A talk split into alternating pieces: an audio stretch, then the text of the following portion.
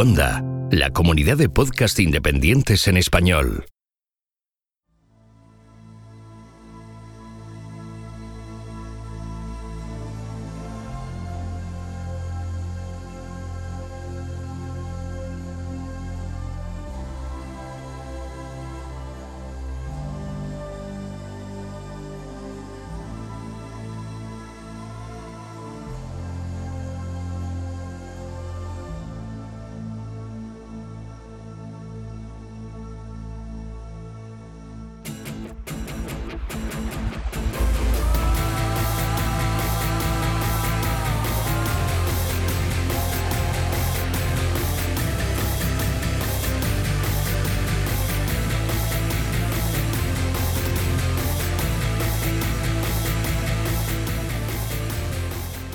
Esto es Istocast, no es Esparta, pero casi.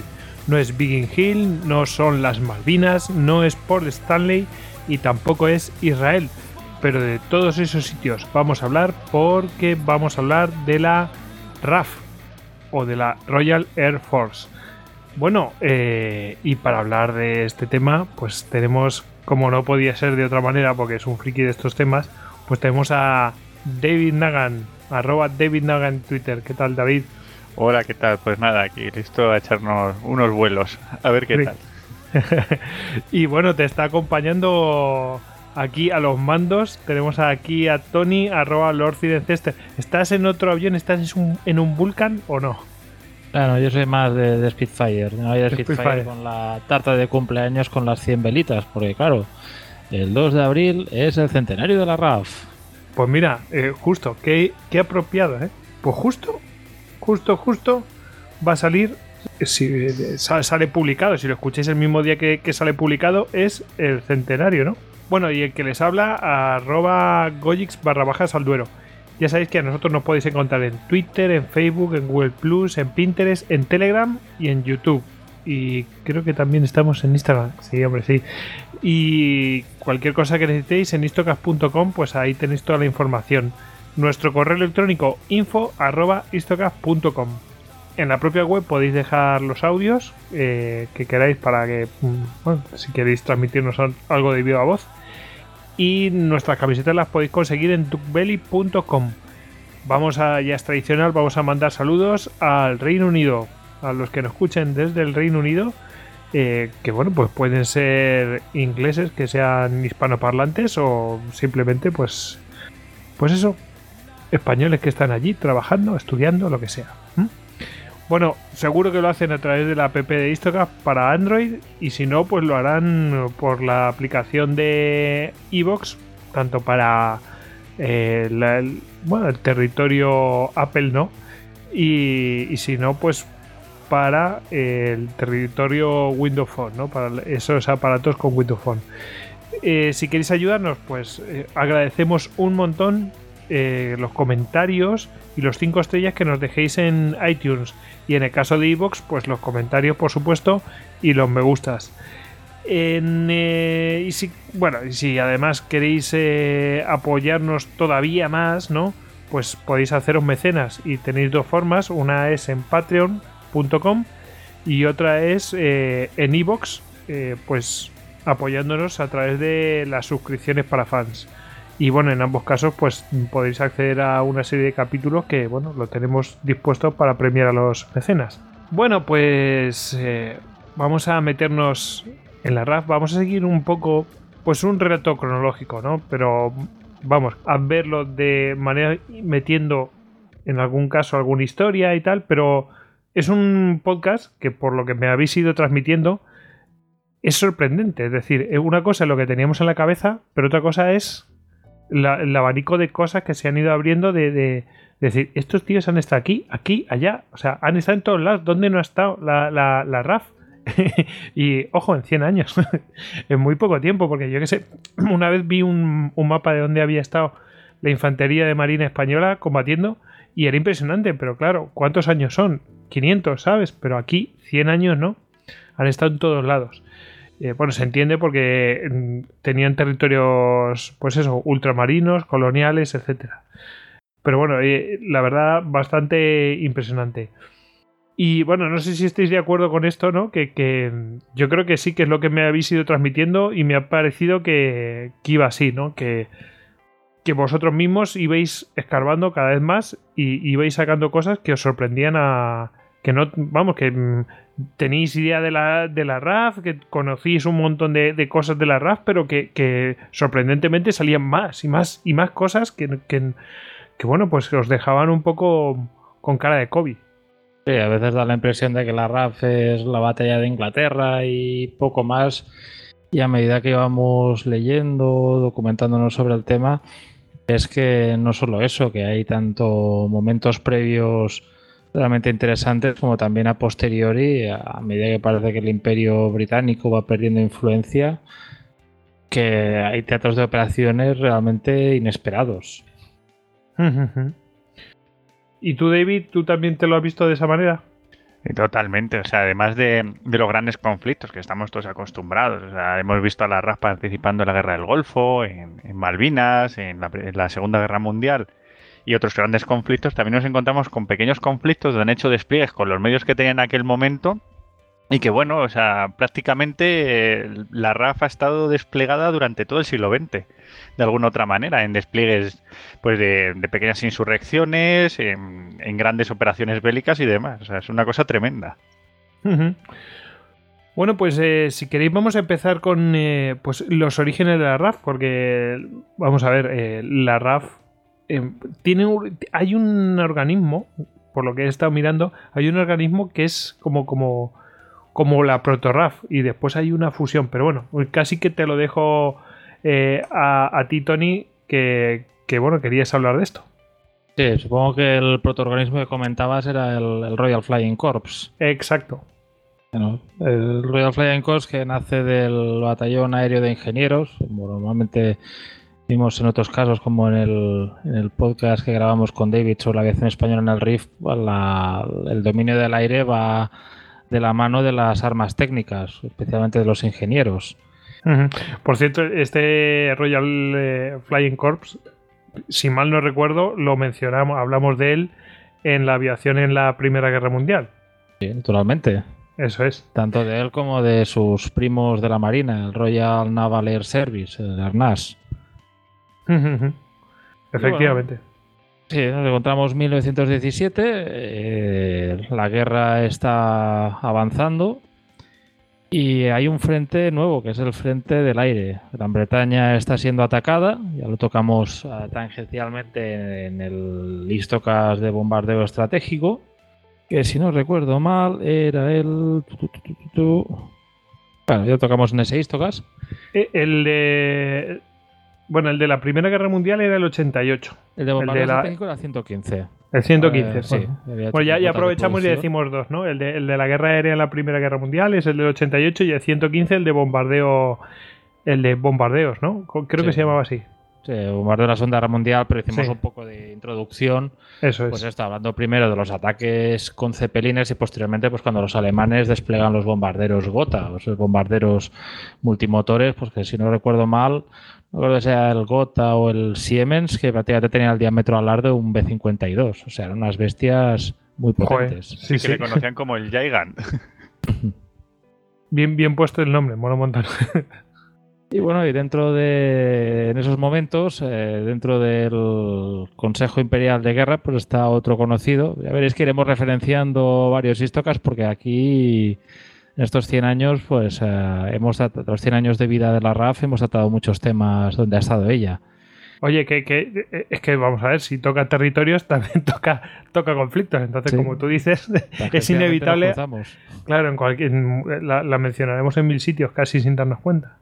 en este caso era hablar de un conocido de Istocas, de Jan Smuts, el cual ya introdujimos un poco en el Istocas 140, el de Guerras Boers que era el dirigente sudafricano que en 1917 es miembro del Consejo de Guerra Imperial, o sea, un tío muy inteligente, eh, según Einstein, dice él que era uno de los pocos que entendió la teoría de la relatividad, la primera, y por ese tiempo, en el 11 de julio de 1917, el Consejo de Guerra Imperial le pide que revise la defensa de Gran Bretaña contra ataques aéreos y la organización aérea en general y la dirección de operaciones aéreas.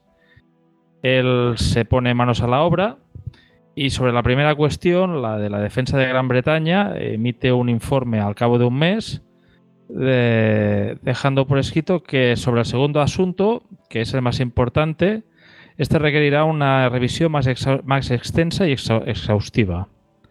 Entonces, al cabo de un mes ya hace su informe sobre este segundo tema, la conducción de operaciones aéreas, y allí, aunque Smuts reconoce que el Royal Naval Air Service y el Royal Flying Corps crecieron de la base que el poder aéreo tenía que subordinarse a las necesidades de la Marina, indica que, a diferencia de la artillería, una flota aérea puede llevar a cabo operaciones extensas más lejos e independientemente que la Marina o el Ejército, y que no estaba lejos del día en que las operaciones aéreas, con su devastación en el territorio enemigo y la destrucción de los centros de población e industriales, se volverían las operaciones principales de la, de la guerra, a las cuales eh, las viejas formas de operaciones militares, tanto por tierra como navales, eh, quedarían subordinadas y serían secundarias. Aquí ya está viendo un poco. Eh, ya se, no, no habla de lo inmediato, ya se pone un poco años vista. Sí, sí. Hombre, no tenía mucho sentido ponerles una cadena.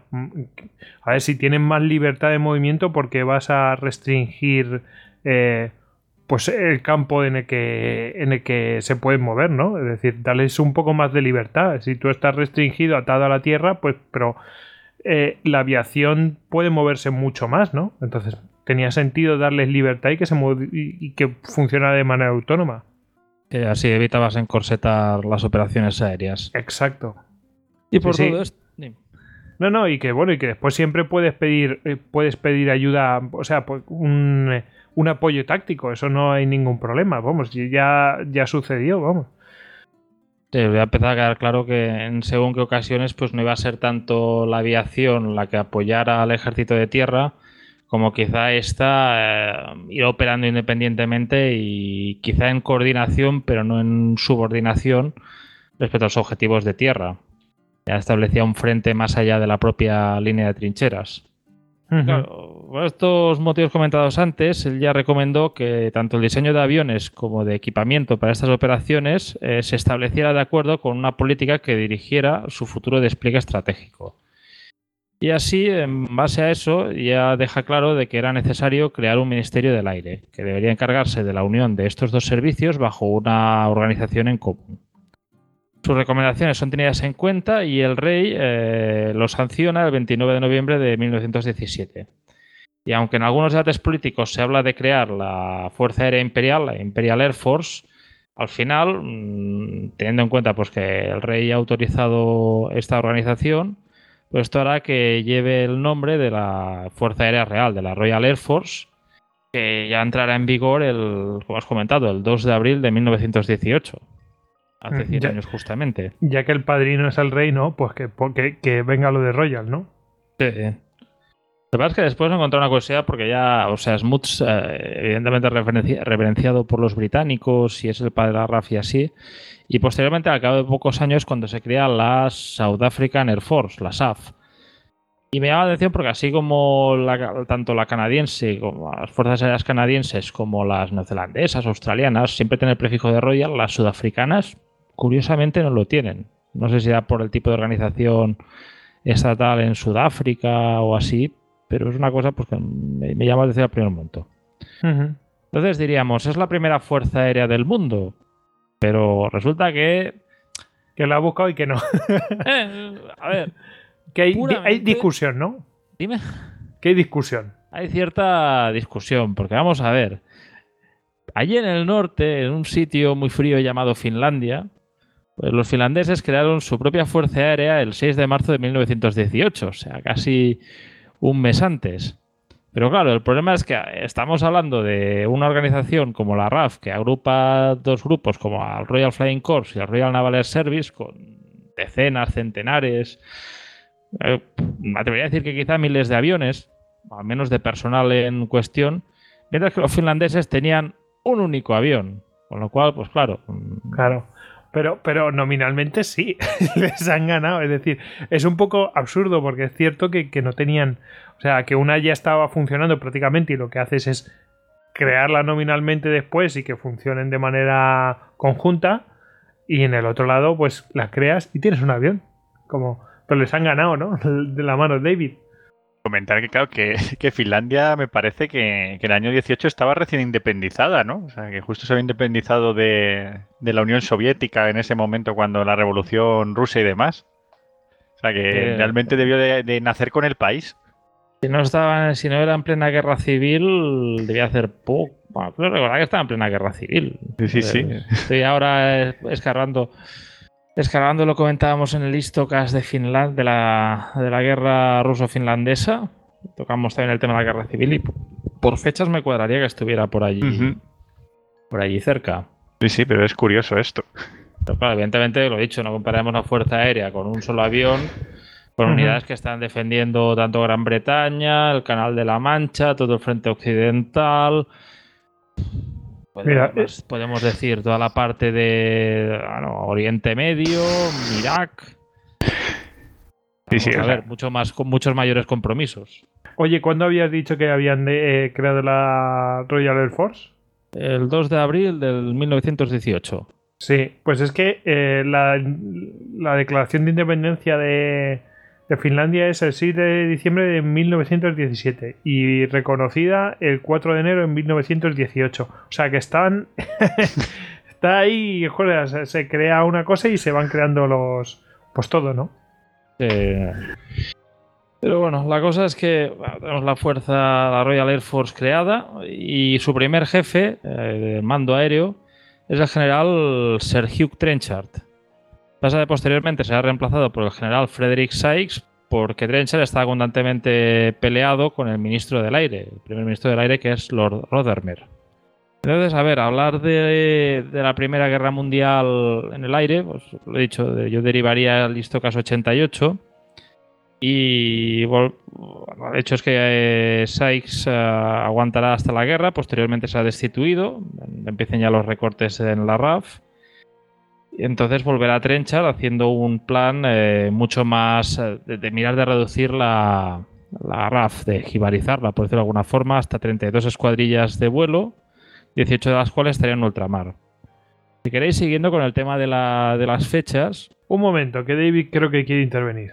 Sí, no, dar, eh, dar tres pequeños datos, así aprovechando de, de que estaba comentando Tony el, el final de la Primera Guerra Mundial. Que, por ejemplo, el primer avión que, que estuve mirando que entró en operativo con la RAF, o sea, el primer avión que ya entró, eh, digamos, en servicio con cuando ya era la Royal Air Force, es el Hanley Page 0400, o sea, que era un bombardero de estos polimotor ya, digamos, con una vocación de bombardeo estratégico. Pero la primera misión que realizaron los, los aviones británicos bajo la RAF fue con los Bristol F-2B. Estos aviones que, si recordemos, también hablamos de ellos en el, en el podcast de, de la aviación española en el norte de África. Y bueno, eh, hablaba ahora Tony del número de escuadrones. Por ejemplo, la RAF finaliza la Primera Guerra Mundial con 188 escuadrones en activo, 22.647 aviones y 291.170 hombres en sus Qué, filas. bar- qué barbaridad. O sea, fíjate qué pedazo de fuerza aérea. Sí, sí, sí. 22.000 aviones, tío. Qué locura. Hay un frente Sí, sí. amplio que cubrir. Sí, sí, o sea, es que era, claro, es la Primera Guerra Mundial y, y, vamos, la producción de, de aviación fue tremenda. Claro, luego estos aviones cuando acabó la guerra, pues... Los tenía cualquiera. Te- tenía, ahora, me voy a pillar una- un avión y lo voy a poner en el jardín. a saldos. Desde cualquier país sudamericano a cualquier señor de la guerra chino. Pues sí, la verdad. Y bueno, como comentaba para el tema de fechas, pues claro, como hemos visto, la RAF prácticamente es pionera. Y para hacer un poco comparativa con otras fuerzas aéreas, pues su némesis, la Luftwaffe, que evidentemente pues partimos del hándicap de la Primera Guerra Mundial, Luftstreitkräfte, el servicio aéreo subordinado al ejército, y pese al hándicap de Versalles, en principio en 1924 ya hay pilotos alemanes volando en las escuelas secretas en la Unión Soviética, pero la Luftwaffe bien bien se forma oficialmente el 26 de febrero del 35, o sea, prácticamente 17 años después, un poco, poco menos de 17 años. El otro, gran, otro rival, la Regia Aeronáutica, en 1923, la Armée de l'Air francés, es un país aliado que no debería haber muchos problemas, en 1934. Y el caso, pues quizá más sorprendente es el de la, de la USAF, de la Fuerza Aérea de Estados Unidos, que es que es, es de posguerra, possegunda guerra mundial, o sea, 1947. Hasta entonces, la- el ejército tiene su rama de aviación, la marina tiene su rama de aviación y el cuerpo de marines incluso también, sí, de hecho incluso también tenía su propio su propia fuerza aérea. Y lo siguen teniendo, ¿no? Los marines tienen su propia aviación todavía. Ah, mantienen ahí su- sus privilegios. Son muchos marines, Lo, sí, lo sí. pionera que es a Gran Bretaña en este respecto. Ujú. No, La verdad es que estuvieron muy finos porque sí que, como tú decías, Smuts vio muy claro la utilidad del avión y vio que, que era bastante útil para el bombardeo estratégico, los ataques tácticos y, la verdad es que dijo, "Ne- se necesita un arma propia, algo que lo, que lo controle, algo que, que, digamos, mm, lo estructure cree una doctrina propia y no tenerla sujeta a las fuerzas de tierra, que realmente pues era, digamos, la reina de la batalla en aquellos momentos. Y ahí sí que estuvo pues bastante fino y yo creo que la RAF siempre siguió esa política y la verdad es que siempre ha sido bastante autónoma y ha podido, en cierto modo, seguir su propia política de crecimiento y, y, bueno, siempre ha estado en la vanguardia técnica de, de las armas británicas. Pues seguimos. Bueno, teniendo la RAF en esta la Primera Guerra Mundial, claro, nos encontramos pues como todo, lo que habéis comentado las grandes cifras de aviones y de personal y esto evidentemente pues hay que irlo reduciendo. Y para mirar de menguar lo máximo posible esta reducción, que no afectara justo y necesario, la- el mando de la RAF se saca el término del air control, del control aéreo. Eh, estamos hablando del imperio británico, un imperio colonial, necesita cubrir vastos territorios, pero evidentemente economizando fuerzas. Y se cree que con la fuerza aérea se puede controlar el máximo territorio con el mínimo de personal. Eh, usando la velocidad, la autonomía y la potencia de fuego de los aviones de combate, se puede reducir la cantidad de tropas de guarnición en las colonias. Y claro, esto va en, en base a varias fases, o sea, a veces solo con que los aviones simplemente volaran sobre territorio enemigo, territorio rebelde, ya era más que suficiente, o pura demostración de poder. Y en el caso que fuera necesario mm, combatir seriamente, la política era normalmente, eh, a menos que se requiriera sorpresa, ir avisando previamente de, de los ataques, enviar a lanzar octavillas y avisos conforme que si no se rendían iban a ser atacados. Y una vez transcurrido el plazo prudente, pues, soltar normalmente no grandes cantidades de aviones, pues, pues para atacar un poblado afgano o somalí no hace falta una gran, gran despliegue de medios aéreos y que estos pues hicieran su trabajo ametrallando y bombardeando sus objetivos. Y eh, muchas veces esto se hacía en coordinación también con lo que se llaman las compañías de autos blindados, de vehículos o coches blindados Rolls Royce, que estaban agrupados en los que llaman los AACs, las Armored, uh, Armored no, los ACCs, perdón, Armored Car Companies. Y bueno, Bueno, también eh, añadir que muchas veces estos, eh, estos aviones colaboraban con fuerzas indígenas. O sea, yo he llegado por ahí, ahí curioseando incluso que en intervenciones que tuvieron en Somalia, pues los aviones colaboraban con las brigadas de camelleros somalíes. O sea, que al final es eso, iban intentando como mm, un poco eh, ahorrar personal eh, británico. O sea, es uno, de sus, mm, digamos, para que la RAF sobreviviera después de la guerra, porque claro, es un, es un cuerpo creado en la guerra, pero cuando llega la paz tiene que competir con la, con la Marina y con el Ejército de Tierra por los presupuestos. Y siendo el arma nueva, pues era la que más complicado lo tenía. Entonces, lo que decía y lo que comentaba Tony, tenía que sacar de algún lado su utilidad. Y, en la guerra colonial lo demostró bastante. Y claro, digamos que una de sus premisas era ahorrar, ahorrar, digamos, despliegues al ejército británico, ahorrar dinero a la corona en estas pequeñas sublevaciones y participar pues con, la- con las tropas del lugar pues para llevar a cabo esos digamos esa- esas mm, misiones de control pues de pequeñas rebeliones y demás que se iban produciendo en los años 20 y 30. Eso lo quería hacer la observación que siempre. Bueno, creo que ya anteriormente hemos caído en el tema de organizaciones armadas, organizaciones estatales luchando por los presupuestos, por el MANAB, a ver quién consigue más recursos y que parece un leitmotiv que se ha ido repitiendo en Istocast. Bueno, em, ¿qué más podemos contar? A ver. Bueno, aquí teníamos en el guion hablar sobre tanto Af- Afganistán, bueno, Sí. la India, Afganistán y Oriente Medio, y quitando la India, pues Afganistán y Oriente Medio. parece que estemos hablando de la actualidad, ¿no? sí, ¿verdad? volvemos otra vez, volvemos otra vez. Claro, es que como han estado por allí los ingleses y tal, bueno, el siglo XIX ha sido muy prolífico en batallas inglesas allí, en esos territorios, eh, sobre todo la zona afgana. Eh, pero bueno, eh, sí, hemos vuelto otra vez allí. bueno, em, pues nada, vamos a, vamos a ello. No, pues ese tiempo, poco después de terminar la segunda guerra, ay, perdón, la primera guerra mundial, en mayo de 1919, eh, se empieza a detectar signos de que Afganistán quiere atacar la India. Ya en abril de, ese mismo año ya hay unos disturbios por la India, donde la RAF ya presta apoyo al ejército en su represión. Y el 9 de mayo eh, se ataca a la base afgana de Dhaka con 16 aviones y tras varias acciones más logra rechazar a los afganos que estaban haciendo incursiones ahí en la India. Mientras tanto, se pone en servicio allí en ese frente un, concretamente un único bombardero, un Hanley Page V1500, que el 24 de mayo volará de Risalpur a Kabul a atacar al, atacar la ciudad y por lo visto incluso llegando a hacer daños al palacio del emir Amanullah. Entonces, como respuesta a esto, los afganos sitiarán un campamento anglo-indio basado en Tal y la RAF se encargará de bombardear a los sitiadores de forma que al final han de retirarse y la tercera, la que se llama la Tercera Guerra Afgana, acaba con un armisticio el 2 de junio de ese mismo año. Pasa el tiempo y en los años 20 las tres cuadrillas que tiene la RAF allí se refuerzan con tres más. Es un periodo en que hay varias revueltas internas y se emplean sobre todo para apoyar al ejército y normalmente en misiones de reconocimiento, reconociendo el terreno e interceptando los refuerzos enemigos y rebeldes. Pero pese a que, a ver, sobre el papel las seis escuadrillas parecería una fuerza muy potente, pues el estado de la RAF allí es bastante calamitoso. O sea, de hecho hay un problema y es que el gobierno indio considera a RAF como si fuera parte de su propio ejército, del ejército de la India. Eh, no olvidemos que por allí había una especie de gobierno subordinado a la corona, pero con cierto grado de autonomía, el Raj de la India. Y el RAF de la India eh, llegó a boicotear a la RAF de tal manera que incluso dicta una moratoria a la llegada de recambios para aviones. O sea, prácticamente no había forma de, hacer llegar recambios allí a, a los aviones que están destinados a la India.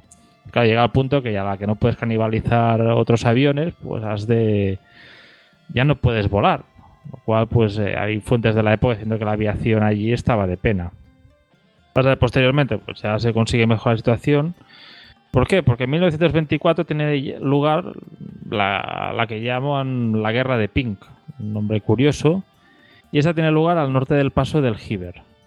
Y al año siguiente hay una revuelta por allí de varias tribus y al año siguiente ya hay una rebelión, eh, sobre todo organizada por una tribu, la tribu Abdul Rahman Kel. Entonces se pone al mando para reprimirla al comandante de Alapink con ocho aviones de H-9A, el llamado Nainak, y dos escuadrillas de Bristol F-2B. Entonces, como hemos comentado antes, su modus operandi era ir lanzando octavillas a, los pueblos que apoyaban a los rebeldes, advirtiendo que iban a ser atacados si no se rendían, y en caso que no entraran a razones, pues atacando. Eh, esto llevaba una campaña de bombardeo hasta prácticamente mayo de 1925, en la cual pues, las bajas por los al final los rebeldes acaban rindiéndose, no se causan muchas bajas a los rebeldes y la RAF solo pierde un avión, aunque desgraciadamente los dos tripulantes que lo perdían acabaron muriendo. Como la cosa no es muy tranquila allí, siguen habiendo rebeliones en 1927 y 1930 en el Baziristán. Yo quería sacar aquí una historia curiosa que era de, apoyo de la relación del apoyo que prestaba la RAF a las tropas de tierra. Y es el caso de la guarnición de Chital. O sea, Chital era una especie de pequeño oasis de tranquilidad dentro de una zona muy revuelta y convulsa que normalmente eh, tenía una guarnición de tropas del ejército indio que cada dos años se iba relevando. Entonces, eh, cuando las tropas iban y las tropas marchaban, pues todos los jóvenes lugareños del lugar pues aprovechaban para mirar de irlos tiroteando y si podían matar a algún soldado del ejército indio, pues mejor que mejor. Y claro, en vista de esta situación y teniendo el arma aérea a su servicio, se monta un ejercicio de coordinación, una especie de forma de coordinación con, las tropas de tierra. Claro, estamos en una época que no hay radio, que las señales son muy elementales y así. Y para mirar de coordinarse, las guarniciones que iban a Chital se aprovechaban eh, como una especie de telas, do- dos hilos de tela grandes. Entonces, si esas tiras de tela iban en paralelo, el aviador veía que las tiras de tela iba- estaban puestas en paralelo a las tropas, a los destacamentos más avanzados que había, era señal que todo iba bien, que no había problemas. Si el piloto veía que las tiras eh, estaban puestas como señalando con una flecha hacia una dirección, era señal que se había detectado alguna amenaza por allí, que seguramente si había problemas vendrían por allí. Y entonces, si las tiras formaban una T, ya era señal que estaban siendo atacados, que estaban pidiendo refuerzos e intervención. A mí es que me ha hecho. Me parecía curioso esta forma primitiva de, de coordinación. Muy Señales visuales, claro. Muy ingenioso, Sí, claro. no. Si no hay radio, pues nada, que nos vamos señalando con telas donde nos atacan. La necesidad es la madre del ingenio. Sí, nada, yo quería sí, eh, señalar también que fíjate, los, digamos, los modelos de aviones de lo que comentabas, que se utilizaban en estas guerras coloniales, son eh, similares a los que utilizaba España en el RIF, o sea, los de H9 y, lo- y los Bristol F2B. Eran aviones muy fiables y muy duros para estas condiciones. Ah, para poder aguantar el clima indio tenían que ser bien fuertes. Sí, sí. Y avanzando un poco en el tiempo, volvemos a Afganistán, concretamente en 1928, en que resulta que hay una, rebelión en Afganistán, o qué raro, qué sorpresa, y eso hace que se tenga que evacuar a buena parte de los civiles británicos que hay en Kabul. Entonces se monta allí un puente aéreo con cuatro Vickers Victoria, de los cuales el primero saldrá el 23 de diciembre de 1928, con sus pasajeros y escoltado por tres DH-9A que llevaban las maletas de los pasajeros. Ah, Pues así eh, también hacían escolta y es un 2 por 1 Entonces, en este primer puente aéreo se lleva 71 pasajeros hasta Risalpur, hasta que hay un periodo en que el clima se pone más frío y no permite que se realicen estos vuelos. Y posteriormente, cuando vuelven a tener condiciones para poder prestar este servicio de nuevo, se llega a 586 personas evacuadas. O sea, esto quizá alguien me corregirá, pero creo que es uno de los primeros puentes aéreos de, de- de evacuación de civiles en esa historia, o de evacuar de civiles a evacuar a los civiles por el aire. Mm, tiene pinta. Yo no recuerdo una cosa anterior. Yo creo que sí, ¿eh? que debe ser el primero. Me pasa con Matín, no tengo Bueno, información de ninguna anterior. No, nos pasará como, como el directo de Alicante, ¿no? Que, que saldrá algún caso. Bueno, pues si los oyentes lo encuentran, pues que, no, que nos lo digan, porque bueno, son de estos datos curiosos de cuál fue el primer tal. Pues, pues oye, si, si saben de alguno anterior a, a un transporte aéreo, una evacuación de estas, pues eh, Claro. que nos lo digan. Una evacuación organizada con un plan Claro. y demás. Eso es, no una cosa improvisada. Y, y yo aprovecho ahora que hablamos de, hemos hablado del Vickers Victoria, del de Havilland 9A. Eh, Este es un podcast que está bien ponerte al lado algún dispositivo, o el Google, con un, puedas ahí buscar un buscador que quieras y ir buscando imágenes de los aviones. Pues la verdad es un, el DH9A tiene un aspecto bastante vetusto, pero el Vickers Victoria es una especie de, de, abuelo de los aviones de transporte modernos. Pues sí. Parece el avión de Pierno Goñuna, ¿eh? O sea, es que todos estos. Tiene, me- tiene cuatriple deriva, o sea, tiene como cuatro colas, tiene un tren de aterrizaje de dos ruedas en, en cada lado, o sea, no dos ruedas, sino cuatro, eh, pero en, en grupos de dos. Bueno, bueno, un bicharraco. ¿Sabes lo que me está pasando? Em, que bueno, desde que grabamos el de. eh, pues eso, lo, eh, eh, la, la aviación española en. Los orígenes de la aviación española y, y la guerra del Rif, ¿no? Bueno, pues eh, claro, todos estos aviones que has ido nombrando y tal y cual, y como hemos hecho un montón de capítulos, pues casualmente, ¿eh? No está. No estaba planeado. Es decir, que bueno, pues sí, se han elegido estos capítulos y tal. Ha habido muchos de aviación. Y, y poco a poco he ido viendo todo, he ido viendo todos estos aviones y tal y cual, y digo, madre mía, vaya cascarria, son veletas pero con motor. O sea, o sea veletas, eh, cometas con motor. Eh, increíble, tío. Que se subieran en alguno de esos aviones. Lo que se podía hacer con hilos y tela en esa época era, era, Era- realmente digno de admirar. Artesanal total. en fin. Vintage.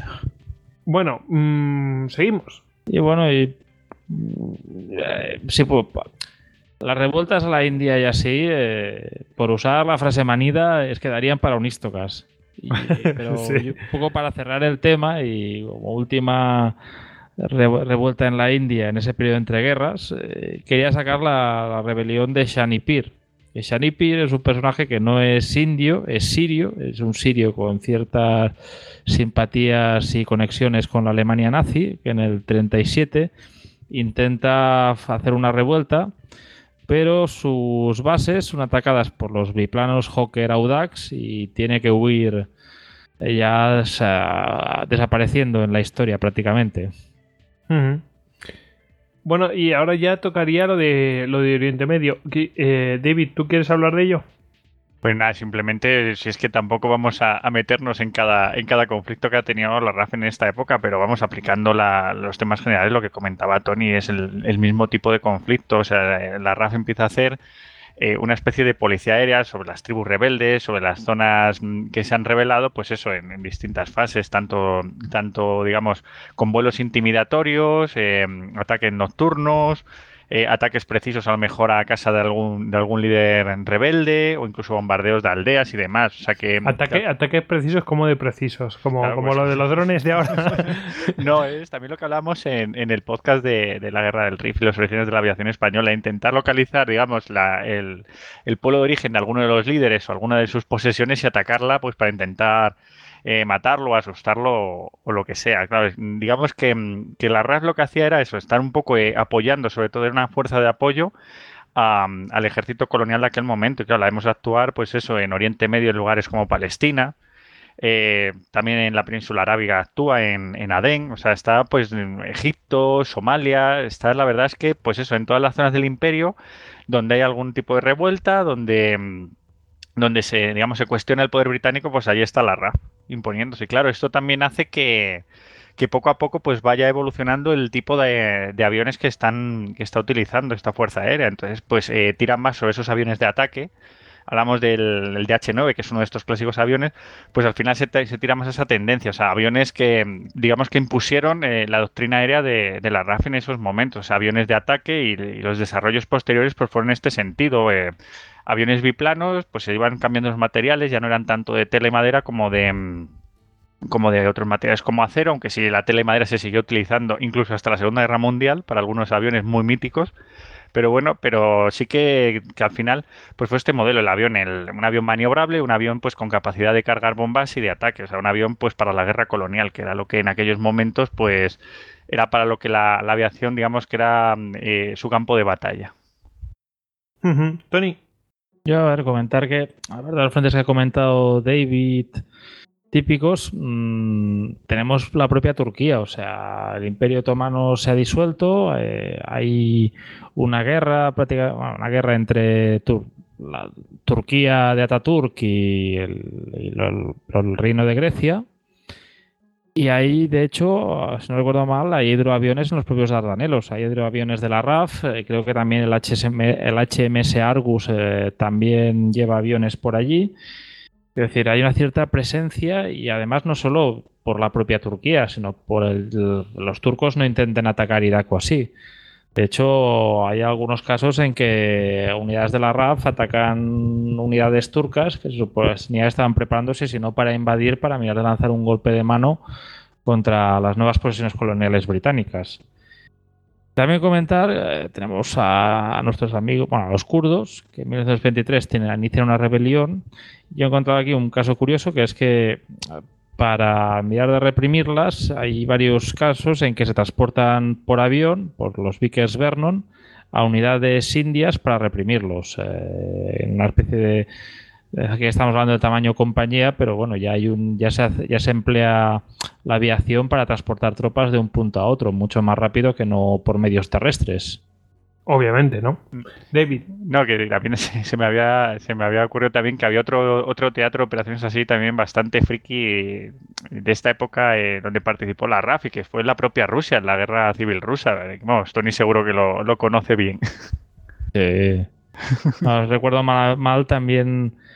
O sea, hubo unidades de la RAF en la parte del, del ejército del norte, de Arkhangelsk, que era donde, digamos, donde podríamos decir que los británicos miraron de formar un primer grupúsculo de, de oposición a la Rusia bolchevique y que llegaron a luchar contra, contra las primeras unidades de la aviación roja.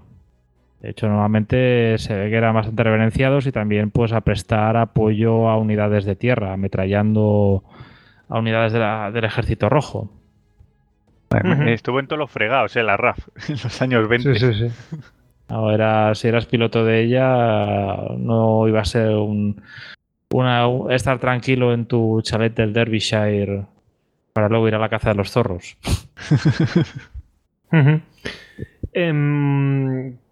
¿Queréis que pasemos a otra zona o, o seguimos por aquí por Oriente Medio? Es que podemos hablar un montón de Oriente Medio. Es es que, lo que es digo, o sea, este programa, si vas tocando frente- frentes, es que da para diferentes histocast. Sí, sí. Aquí vamos a hacer un poco a vista de pájaro y quizá nunca mejor dicho, mirar de, de- de tratarlos uh, bastante por encima. Aunque Sí, sí. pueda- tratando siempre detalles que puedan parecer interesantes o, o curiosos. Ujú. Pues eso, em, India, Afganistán, Oriente Medio, Aden, em, eh, récords y Copa Snyder, ¿qué es eso? Eh, Ah, récords, récords, récords que hayan conseguido. Yo sé que competían, estaba viendo yo un documental de la RAF eh, de entreguerras y sé que competían contra los italianos para, para ver quién era, quién tenía mejor mm, avión de estos. em, eh, además de estos aviones, los que aterrizan en el mar, que no me sale la. Los hidroaviones. Los hidroaviones, coño. Em, hidroaviones y tal. Y, y tenía una competición con los italianos ahí por los motores y no sé qué historias. Bueno, la verdad es que mm, digo, pero a esto se dedicaba, ¿no? En entreguerras. Y vamos, llegó un momento que, que ya no les quisieron dar más dinero, ¿no? A, a la RAF para ir desarrollando. Bueno, pues en, en realidad lo que estabas haciendo era investigar, ¿no? Mejorar los motores, mejorar, bueno, prestaciones, eh, todo, ¿no? Eh, bueno, a lo mejor tiene que ver algo con eso. Sí, a ver. Si quieres empezamos primero el tema de los vuelos a larga distancia, Vale, así de- que a ver, que aquí los tenemos, a ver, la- tenemos relativamente cercanos, o sea, de hecho, pues a ver, po- hay otro podcast amigo, evidentemente, pues de un programa de aviación no podíamos obviar a ese gran podcast de aviones que es Motor y al aire Motor de aire, sí. que dedicó pues al, al- a la hazaña del Jesús del Gran Poder. Entonces, claro, como decíamos, los vuelos a larga distancia eran una forma de, de proyección de poder, de proyección de imagen. Lo hacía España, lo hacía la Italia de Mussolini enviando hidroaviones a volar hasta Nueva York. Y claro, evidentemente los británicos no iban a ser menos.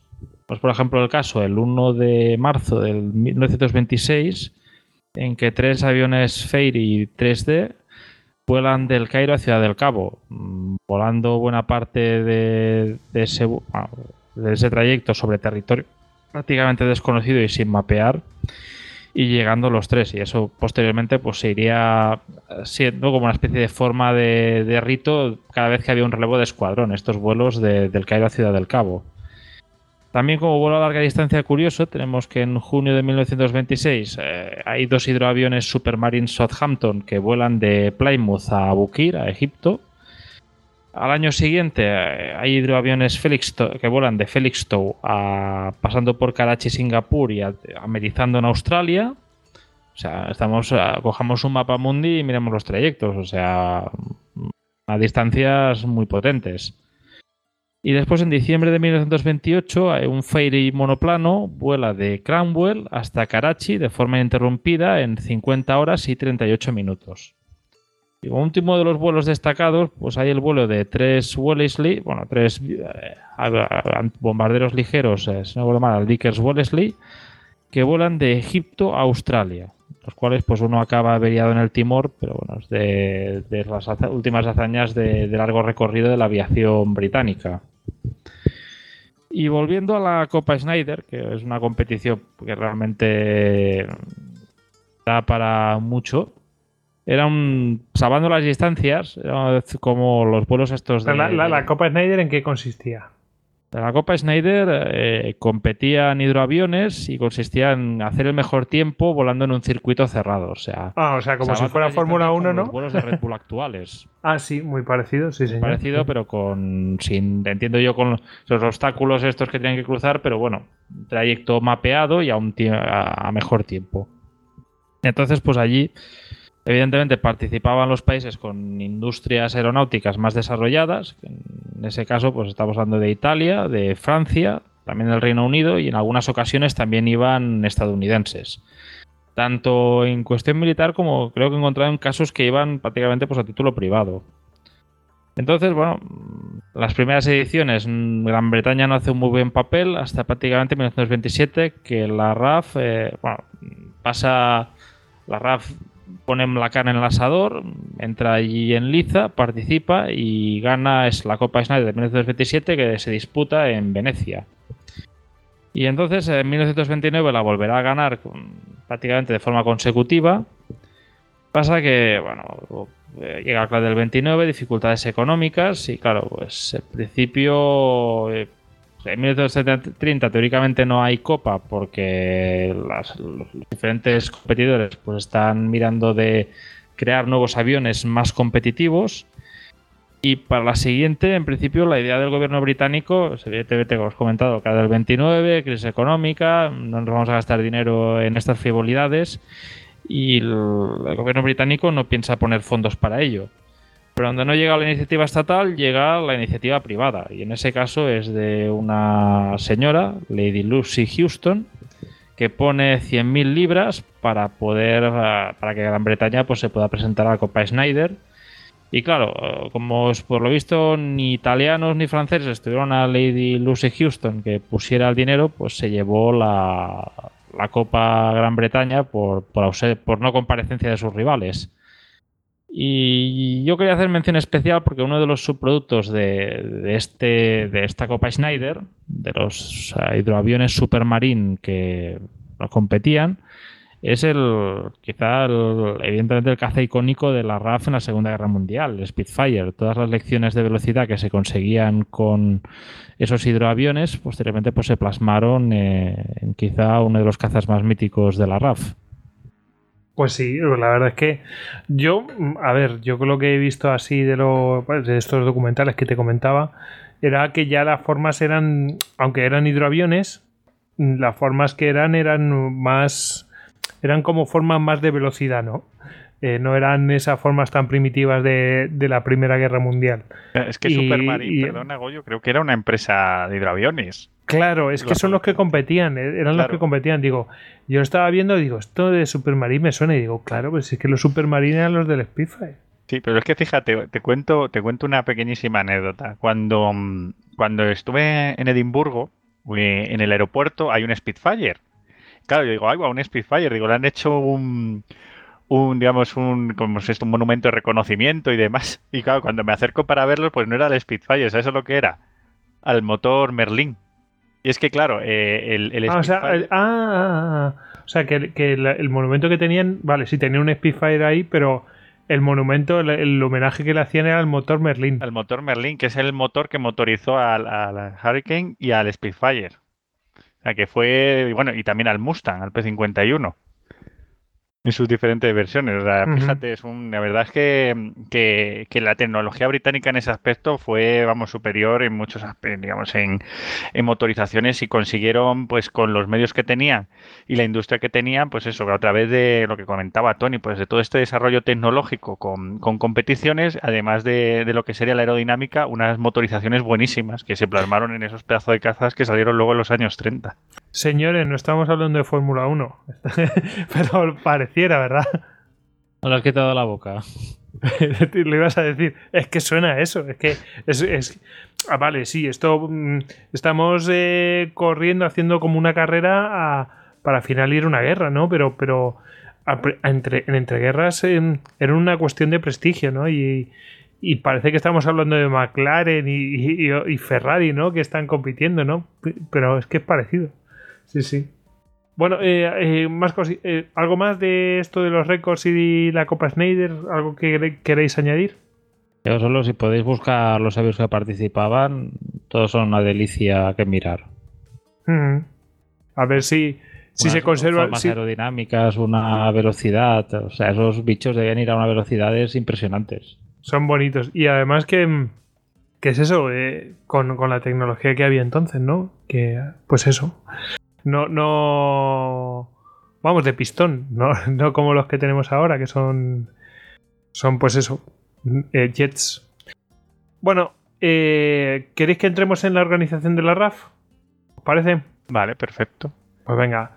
Eh, bueno, aquí tenemos, claro, mm, tenemos distintos comandos y después tenemos los pilotos. Vamos a empezar por los pilotos, que a su vez los tenemos subdivididos en tres. Sí, bueno, eh, lo que quería comentar un poco era porque, claro, eh, hablamos de que cuando acaba la Primera Guerra Mundial, claro, la, RAF tenía en cierto modo que, que luchar pues por los presupuestos y demás.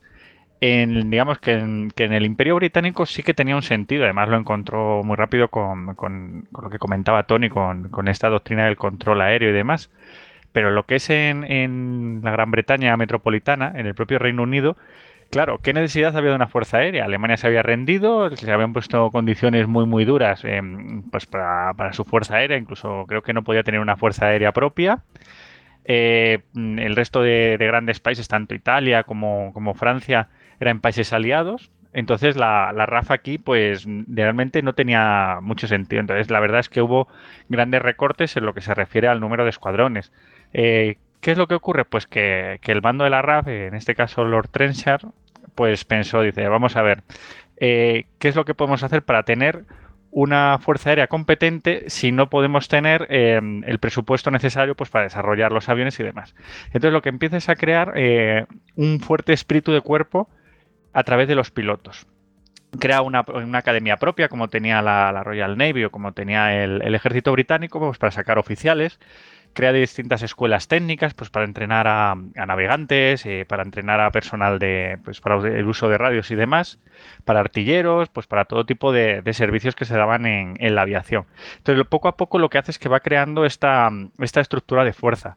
Pero claro, no tenía el presupuesto necesario ni los aviones de entrenamiento eh, requeridos pues para mm, tener el número de pilotos pues que se podría necesitar en un conflicto y sobre todo esto hay que verlo año a año y viendo como poco a poco en Alemania pues va cambiando en Alemania pues eso surge el, régimen nazi eh, empiezan a digamos a, pasar un poco del Tratado de Versalles empieza a crearse una fuerza aérea la Luftwaffe empiezan a crecer pues eso eh, distintos escuadrones empiezan a crear un gran número de aviones pero claro la, la RAF no tenía la capacidad en ese momento de oponerse. O sea, hubo distintos planes donde intentaba que creciera, pero no tenía el presupuesto necesario ni los medios necesarios. Y claro, no funciona igual una dictadura con un instinto claramente militar que una democracia donde realmente pues decían, a ver, eh, todos venían de la Primera Guerra Mundial, de las masacres que se habían producido y no había ganas de una nueva guerra. Entonces lo que se hace es crear una serie de cuerpos. Por ejemplo, el Royal Auxiliary Air Force, que es un cuerpo de élite de civiles que estaban interesados en la aviación. O sea, los, los, civiles, pues que les gustaba la aviación y demás, sobre todo pues de las clases más pudientes, lo que hacían era entrenar por su cuenta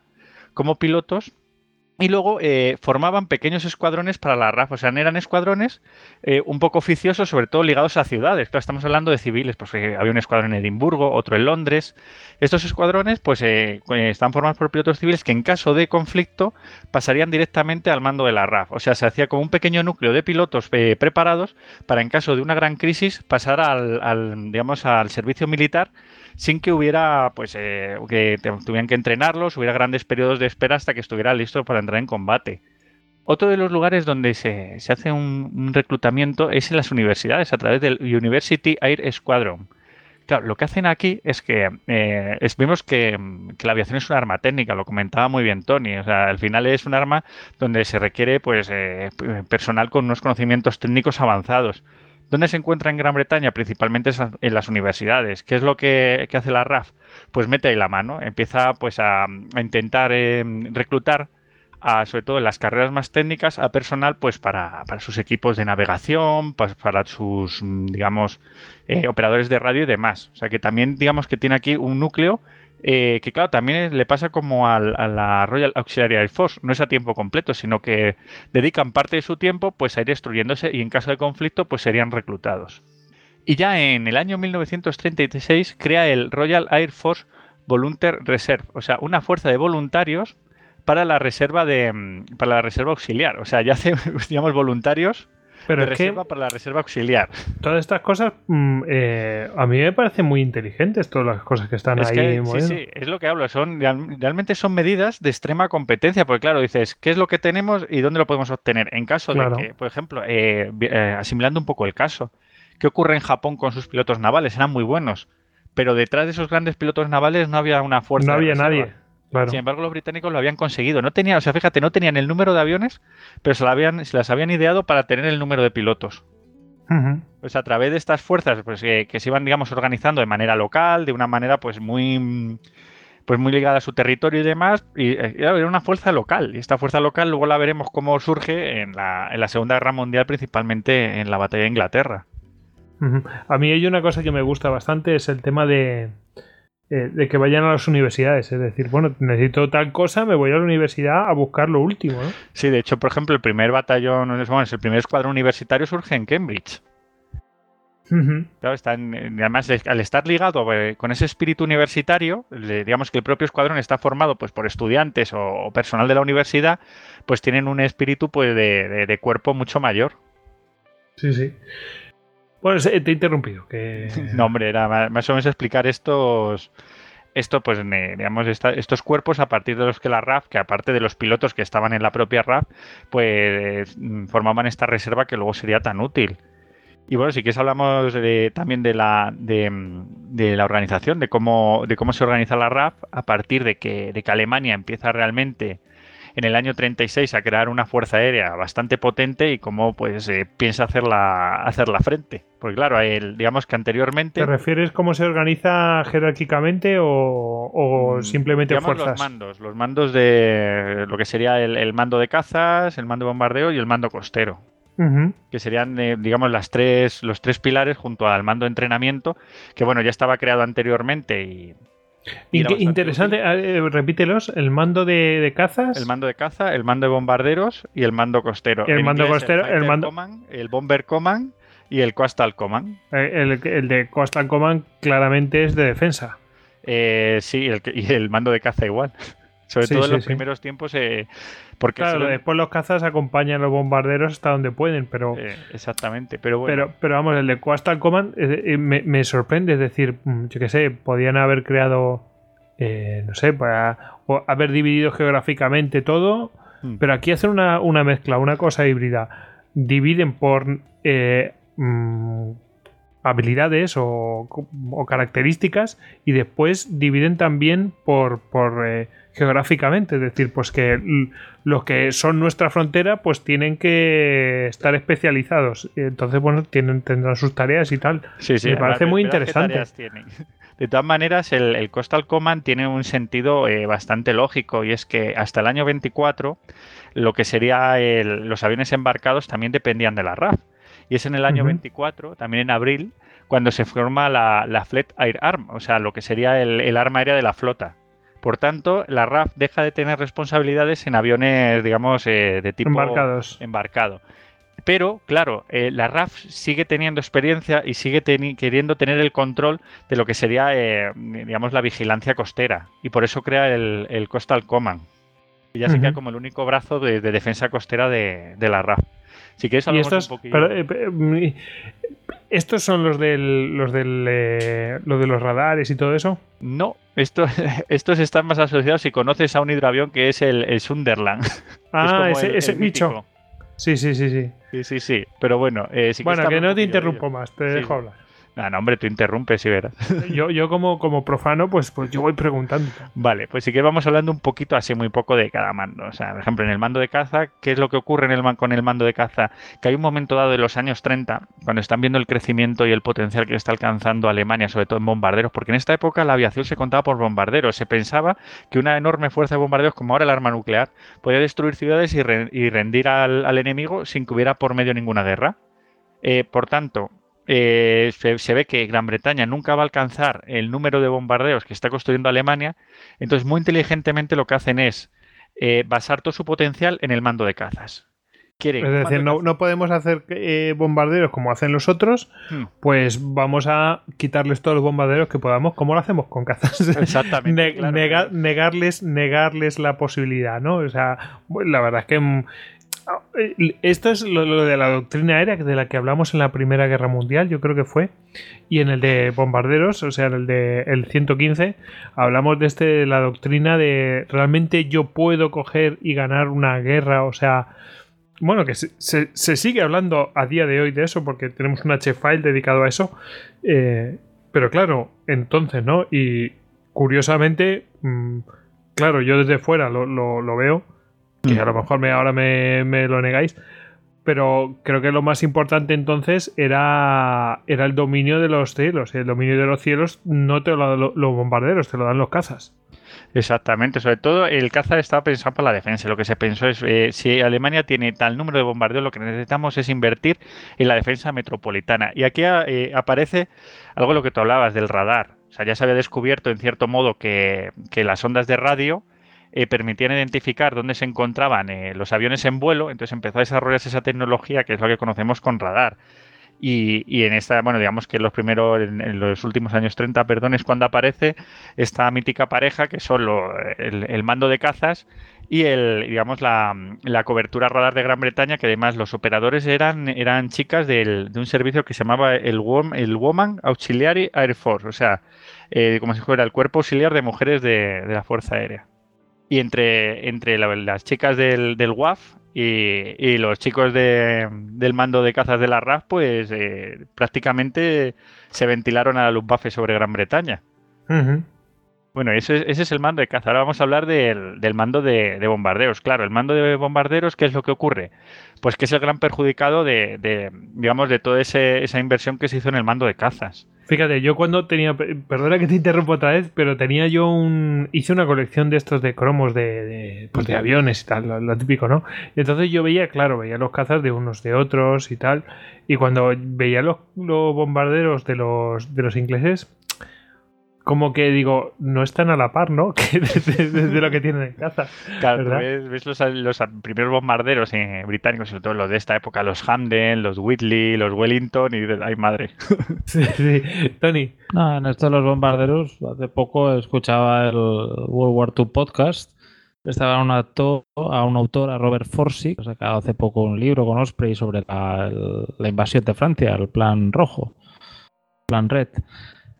Eh, y venía, había un momento posteriormente en los extras que comentaba que eh, Gran Bretaña empieza la guerra con bombarderos como el Wellington y así, bombarderos bimotores, básicamente porque en el momento de la concepción y el diseño de estos bombarderos, el enemigo no era, el objetivo no era Berlín, el objetivo era la otra potencia más hegemónica en Europa, o sea, Francia. O sea, la idea era el mando estratégico británico de bombardeo eh, se veía inicialmente antes del surgimiento del nacionalsocialismo y del ascenso de Hitler peleando contra Francia en esa curiosa ironía de ver París atacada por bombarderos Wellington.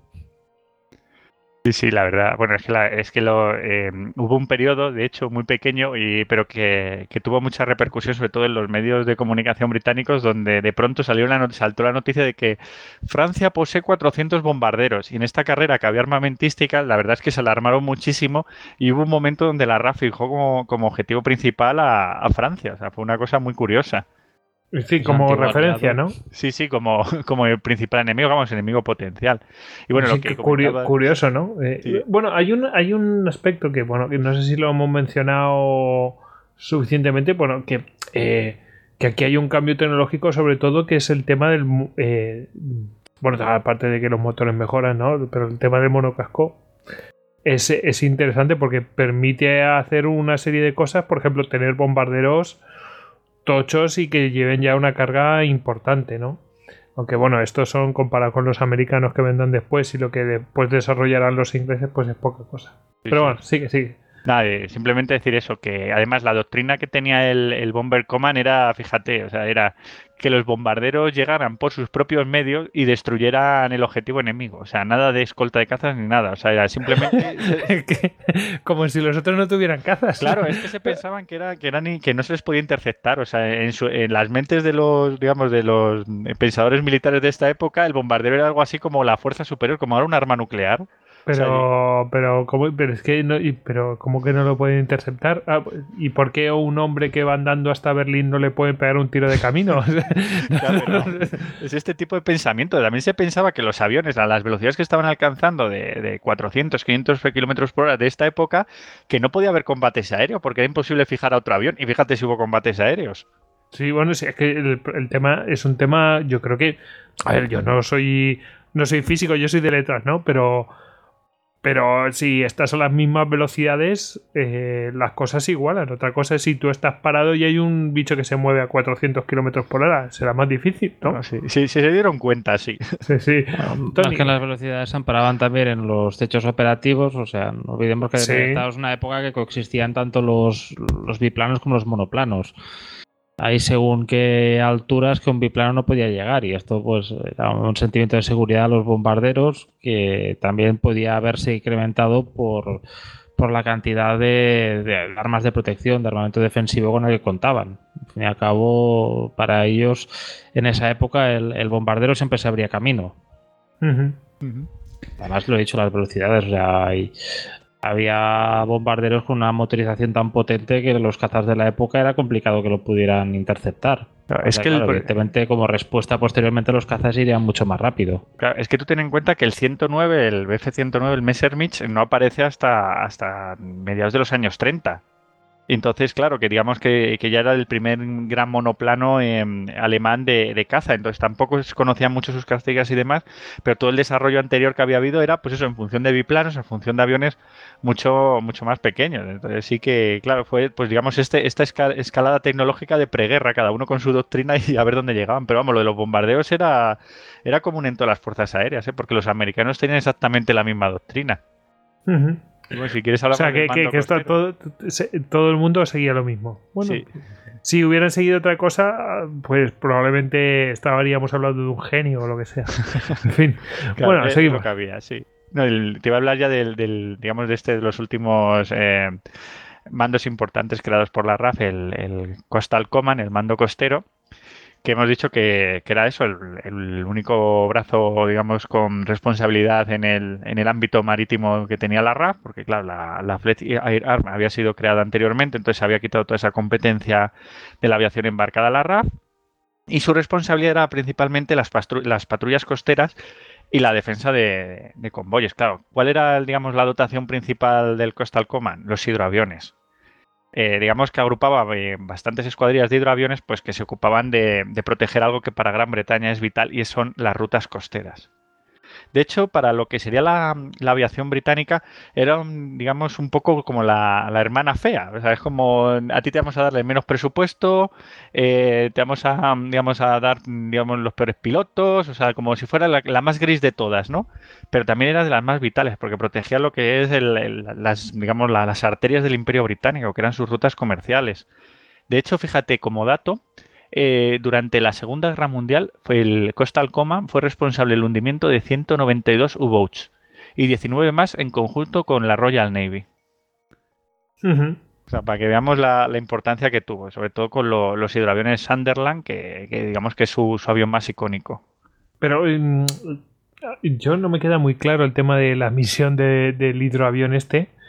Eh, Pues que era controlar, controlar que nadie se acercara al que entrara por el canal o algo así. No, o sea, no, estaban en todas- desplegados por todas las rutas costeras, incluidas las colonias. Un Ah. Por ejemplo, si tú le ves típico es un avión así fondón, un hidroavión. Como Pero era de observación, no tenía nada. No, no, ni- sí, sí, tío, llevaba, llevaba cargas de profundidad.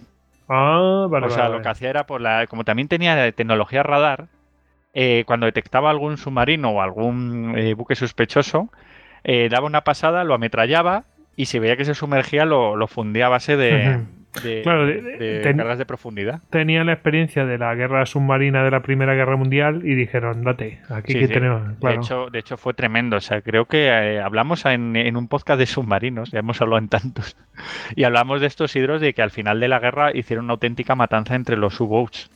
Sí, sí, en cuanto les pillaban el este, los machacaban. Sí, sí, pero no solo tenía hidroaviones, también tenía bombarderos, sobre todo también de fabricación americana, los Liberator, que también tienen un gran radio de acción. Y, y bueno, pues cargados con bombas de profund- digamos, con cargas de profundidad y con bombas y, y demás, pues eh, masacraron a, a los U-Boats alemanes. Vale, vale. Y bueno, eh, eh, con esto estamos preparados, ya creo que es para el siguiente paso, ¿no? Si, si Tony, no sé si tiene algo más que decir. Nada más que añadir. Pues nada, nos preparamos para el gran acto de la RAP, ¿no? La Segunda Guerra Mundial. La Segunda Guerra Mundial. mejor ¿No, hora. ¿No queréis hablar algo de a- algo más de los aviones del periodo de entreguerra o O pues yo, fíjate, tengo una lista, no sé, la he encontrado por ahí en, en internet, una lista de todos los aviones que entraron en servicio con la RAP en los años 20 y en los años 30, pero es bastante infumable. de, de cua- de cua- cuántos estamos hablando? ¿20, 30? Uf, Pues yo creo que son 60 o 70 modelos.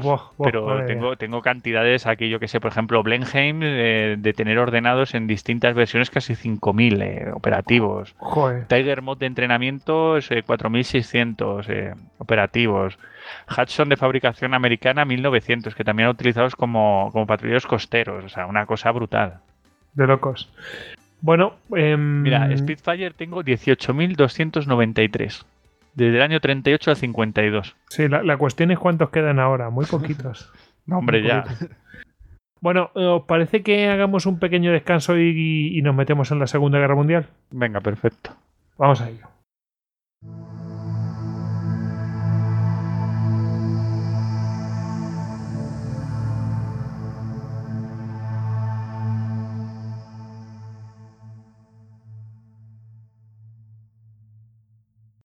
La mejor historia es la historia. Puedes encontrar más capítulos de Histocast en cuonda.com. Y además descubrirás Binarios, un programa de Ángel Jiménez de Luis que analiza cada semana la actualidad tecnológica junto a un invitado. Si hay una lucecita roja, yo, eh, yo esto he estudiado. Si hay una lucecita roja es que ya está grabando y bien. Hola y bienvenidos una semana más a Binarios. ¿Por qué empezamos? ¿Empezamos con Apple, por ejemplo? Por ejemplo. Ah, Juan Castromil, Buenas, buenas. ¿qué tal? Está aquí esta semana conmigo de nuevo Rosa Jiménez Cano, corresponsal de- del país en Silicon Valley. Rosa, ¿qué tal? Hola, buenas tardes. Eh, te quería traer aquí porque has estado en todos los sitios donde había que estar estas últimas dos semanas. Sí, ha sido el Elevate Summit. Descubre nuevos podcasts en Cuonda, la comunidad de podcast independientes en español.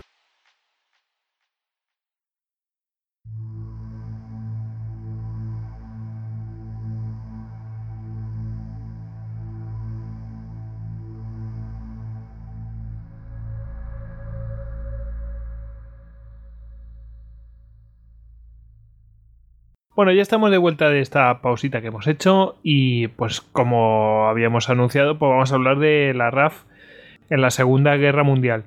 Bueno, yo creo que mm, bueno, vamos a empezar con las primeras acciones, ¿no, David? Y, y cosas sorprendentes que van a pasar en esas primeras acciones. Sí, o sea, un poquito de, cómo empieza la la guerra y, no sé, con cuatro, cuatro anécdotas y demás. Vemos que, por ejemplo, el, la primera misión que se realiza es por un Blenheim sobre el puerto de Wilhelmshaven y es una misión de tipo fotográfica. O sea, fue en los primeros días de la guerra, sobre todo para fotografiar la, la marina eh, alemana. O sea, ya vemos también el perfil que, digamos, de misión que tenía la RAF, sobre todo en un principio era la, esa, la amenaza, la amenaza de, digamos, de la flota alemana sobre sus costas, que ya habían, que siguiendo un poco el tónico, la tónica que había habido en la Primera Guerra Mundial. Luego, la, primera misión de bombardeo seria sobre Alemania fue de, de 10 bombarderos Whitley, eh, que bombardearon con panfletos varias ciudades alemanas. Les lanzaron panfletos diciendo que la guerra era mala. Esta fue su, su primera misión de bombardeo. Qué bien. Luego, la- las primeras bajas que tuvo la RAF fue cinco bombarderos Wellington en el estuario del Elba, del río Elba. En otra misión, eh, digamos que para atacar eh, buques, eh, el tráfico mercante de cerca de Hamburgo, pues tuvieron varios, perdieron varios aviones. O sea que de todas maneras aquí se vieron que, el bombardeo no era lo que ellos pensaban, que el bombardero no se iba a abrir paso tan fácilmente. Y luego en el año, eh, bueno, en el año 1939, en el mes de noviembre, es derribado el primer avión sobre, sobre suelo británico, concretamente un Henkel G111 en la zona del Ocean, que digamos que es el condado donde se encuentra Edimburgo, en Escocia. Y creo que fue derribado por uno de estos escuadrones que hablábamos auxiliares, por los pilotos de uno de estos escuadrones auxiliares, que entraron en combate, además al estar asociado a, la- a las grandes urbes, pues estaban en, bases de defensa de estas ciudades que eran eh, uno de los primeros objetivos de los bombardeos. Y bueno, en, en- en diciembre de 1939 eh, son destruidos en otra misión 12 de 24 Wellingtons que fueron enviados sobre la base naval de Wilmershaven. Eh, con esta misión, lo que decide la RAF es suspender todo ataque diurno. O sea, ven que, que el bombardeo estratégico diurno no va a ninguna parte, están teniendo unas pérdidas terribles. Y es cuando empiezan a reentrenar a todos sus pilotos de bombardeos para el bombardeo nocturno, que es lo que va a caracterizar a la, a la RAF durante el resto de la guerra.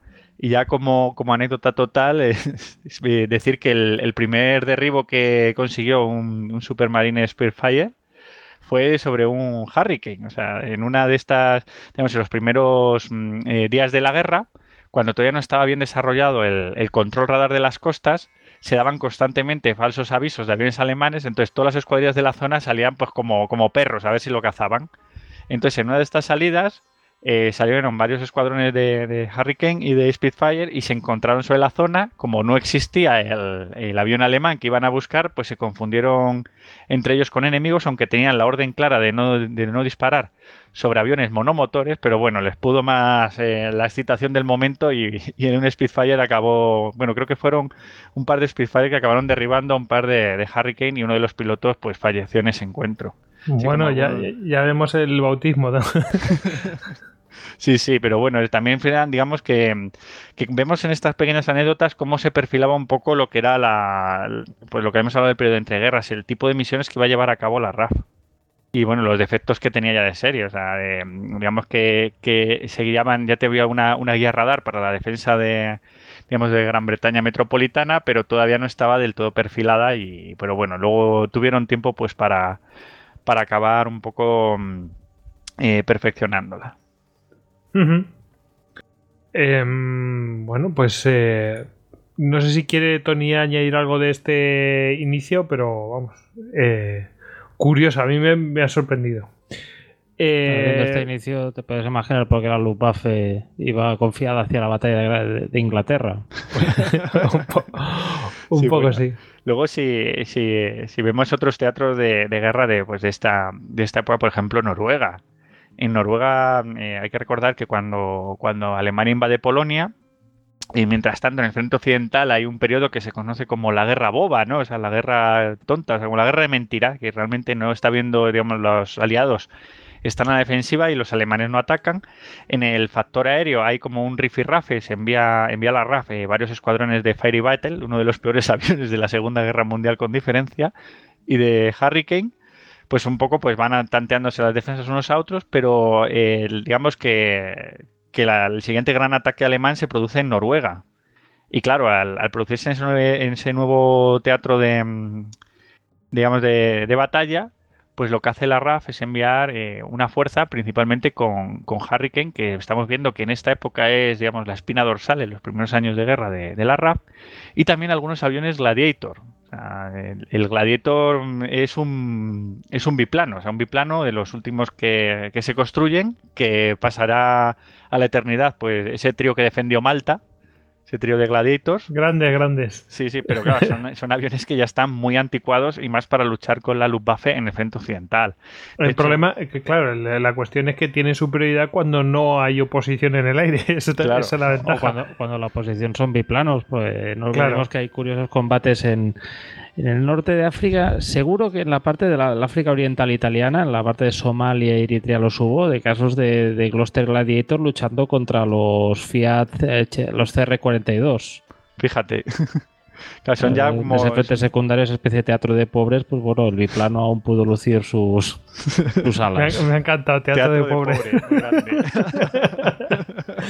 Grande, Tony. Sí, sí. Y nada, en, el- la primera, digamos, el primer despliegue de Gladiator eh, en Noruega fue glorioso porque aterrizaron en un lago helado, pero la Luftwaffe lo descubrió y, se los cargó a todos. Y nada, hubo un segundo despliegue, eh, eh, principalmente con, con Hurricanes apoyados también con Gladiator. Pero bueno, eh, ese, digamos que, empieza la Blitzkrieg en, en la zona de Francia y hay que retirar las tropas de, de Noruega. Hay que centrar todos los esfuerzos en frenar a los alemanes en Francia y hay una retirada de todo el personal de la RAF en, el teatro noruego. Y eh, bueno, se hace a través de un portaaviones del Glorious, donde se embarcan los aviones que han sobrevivido a la batalla. Pero aquí hay mala suerte porque al Glorious le intercepta un, un acorazado alemán, el Schnarchos, y lo, vamos, lo- se lo funde y, y lo, y lo destroza. Y al final creo que, que acaban sobreviviendo solo dos oficiales de la RAF de los que sirvieron en Noruega. O sea, fue una debacle completa. Tony quiere añadir algo. No, una pequeña. Eh, comentar que sobre la campaña noruega tenemos el, el Blitz en que hablo de Sir Adrian Cartón de We Are, que estuvo, era uno del comandante Grande, de esa zona. Fíjate. Además, creo que esto va a estar ahora mismo. Sí, sí, podemos hacer ahí un Istocas referenciando otros Istocas. Eso. pues casi, casi. No de tiempo. podcast. Ese sería como, como pues eso, de- el índice, ¿no? Y bueno, no sé si queréis comento algo más de la campaña de Francia, así poco a poco, hasta, hasta que me digáis que pare.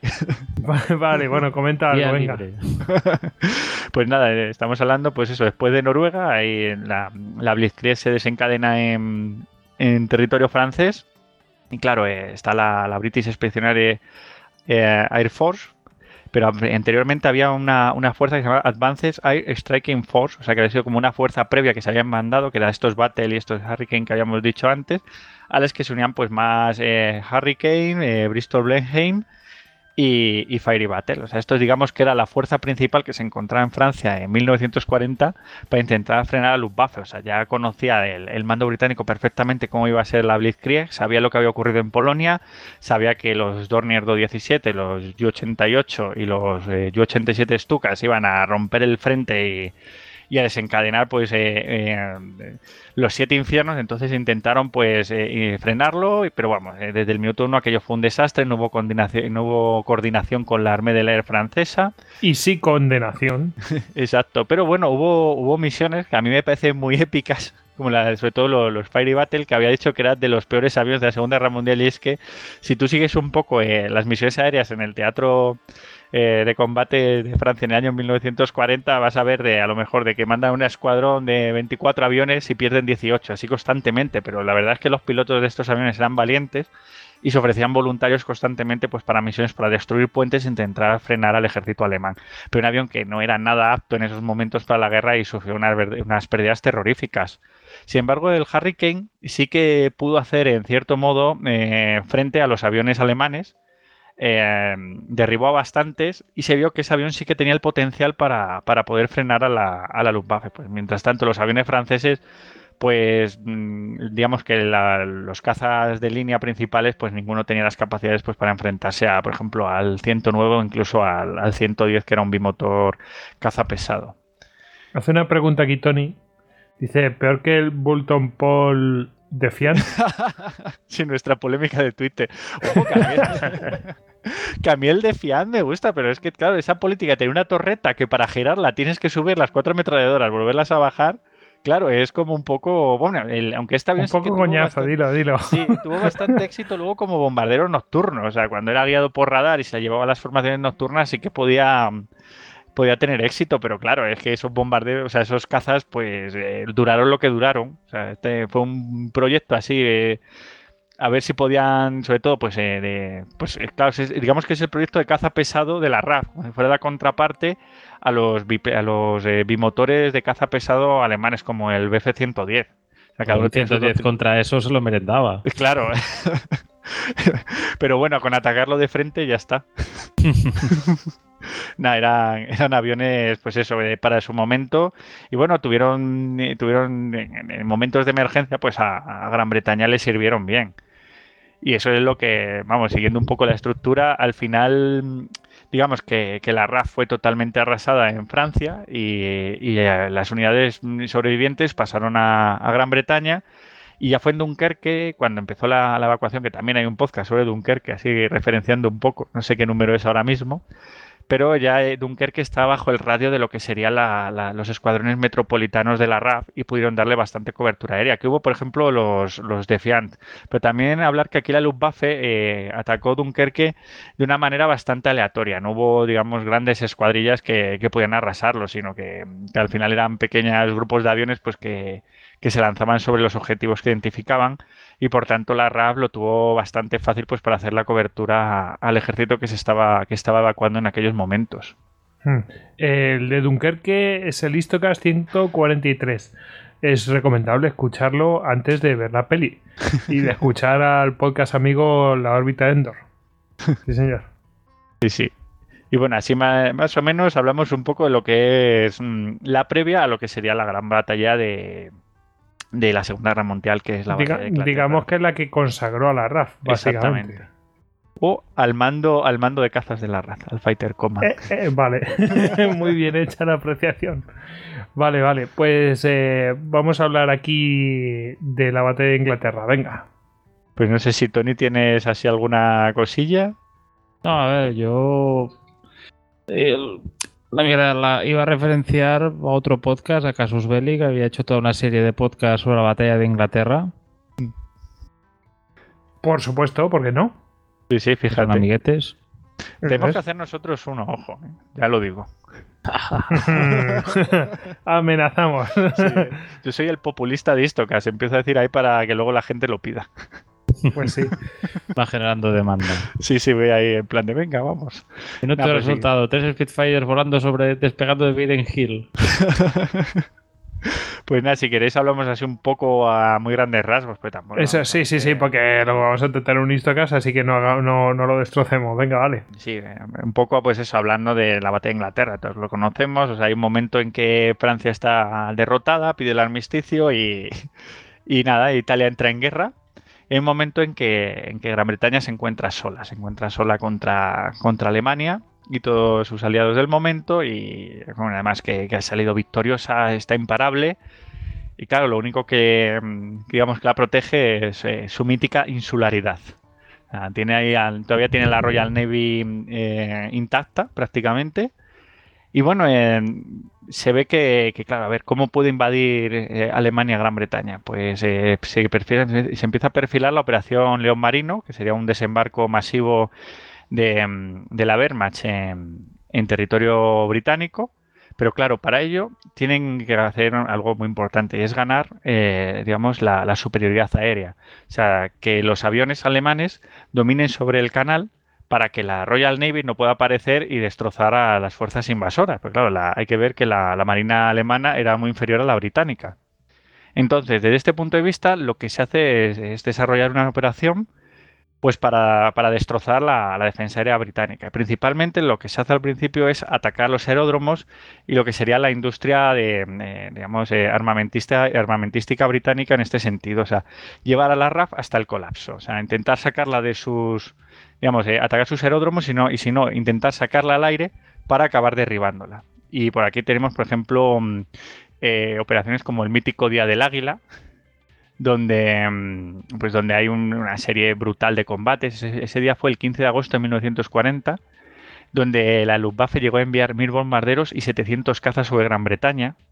Estos son los, los, grandes combates aéreos. Y claro, aquí lo que ocurre es que el mando de caza, que habíamos hablado cómo se ha ido preparando, todos estos pilotos que tenían la reserva aparecen, empiezan a engrosar los, eh, los escuadrones.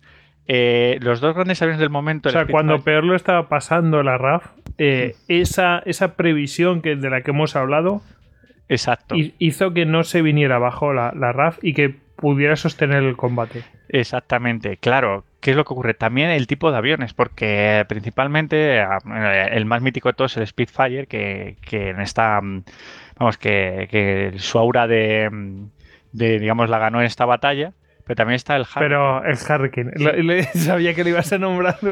Le quieres un montón, ¿eh? Sí, la verdad es que sí, porque además le- el, el Hurricane lo que tiene es una cosa muy particular y es que, bueno, ambos aviones estaban motorizados con el, con el motor Merlin, el Rolls-Royce Merlin, que era un motor súper potente.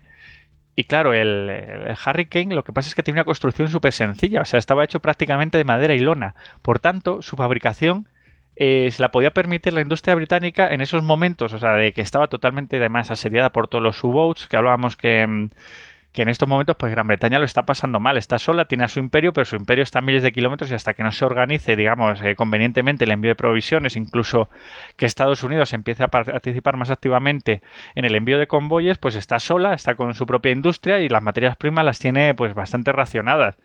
Entonces, ¿qué hace? Pues eh, los, los Hurricane pueden fabricarlos, pues eso, por los materiales que tienen y eh, tienen esta gran reserva de pilotos que es lo que la permite afrontar la, la batalla de Inglaterra con garantías. Y bueno, así un poco mm, siguiendo el orden cronológico de la batalla muy, muy, muy por encima, decir que hay, que hay un momento en que mm, eh, los alemanes en, en uno de estos, eh, digamos, de estos, de estos grandes ataques bombardean, eh, pues eso, eh, por error, una refinería. he visto en otras fuentes que a otro lugar, pero vamos, eh, una refinería que es la más fiable es que he visto es una refinería británica en el, en el estuario del Támesis.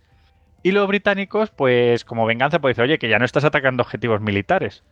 Pues lo que intentan es eh, hacer, bueno, realizan un, un raid aéreo sobre Berlín.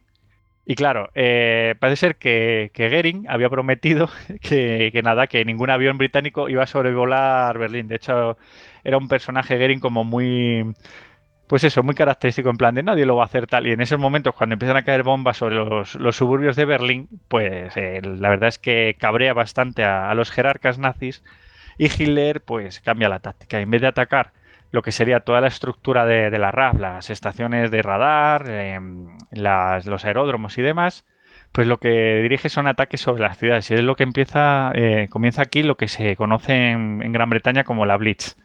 Los ataques sobre, sobre los núcleos urbanos británicos. Entonces, pues eso, el, el mando de caza prácticamente eh, son los héroes en ese momento de, de Gran Bretaña. O sea, son, son sus chicos y cada vez que viene una escuadra de bombardeos, pues allí están los aviones pues a intentar frenarlos. Sí. Y bueno, en esta época... Son los bobbies del aire ¿eh? en ese momento, ¿no? Claro, claro. Se sí. están protegiendo, son los que los, los polis que están eh, protegiendo a la población de los malos. Claro, y es que encima la población lo está viendo, porque tanto en, en la campiña británica como en las grandes ciudades ven cómo salen las formaciones de cazas a interceptar al enemigo, o sea, ven los combates cerrados con los con los 109, entre los Spitfire y los 109, ven a los Hurricane derribando los Henkel, o sea, es- empiezan a convertirse en una, en una especie de héroes de la población.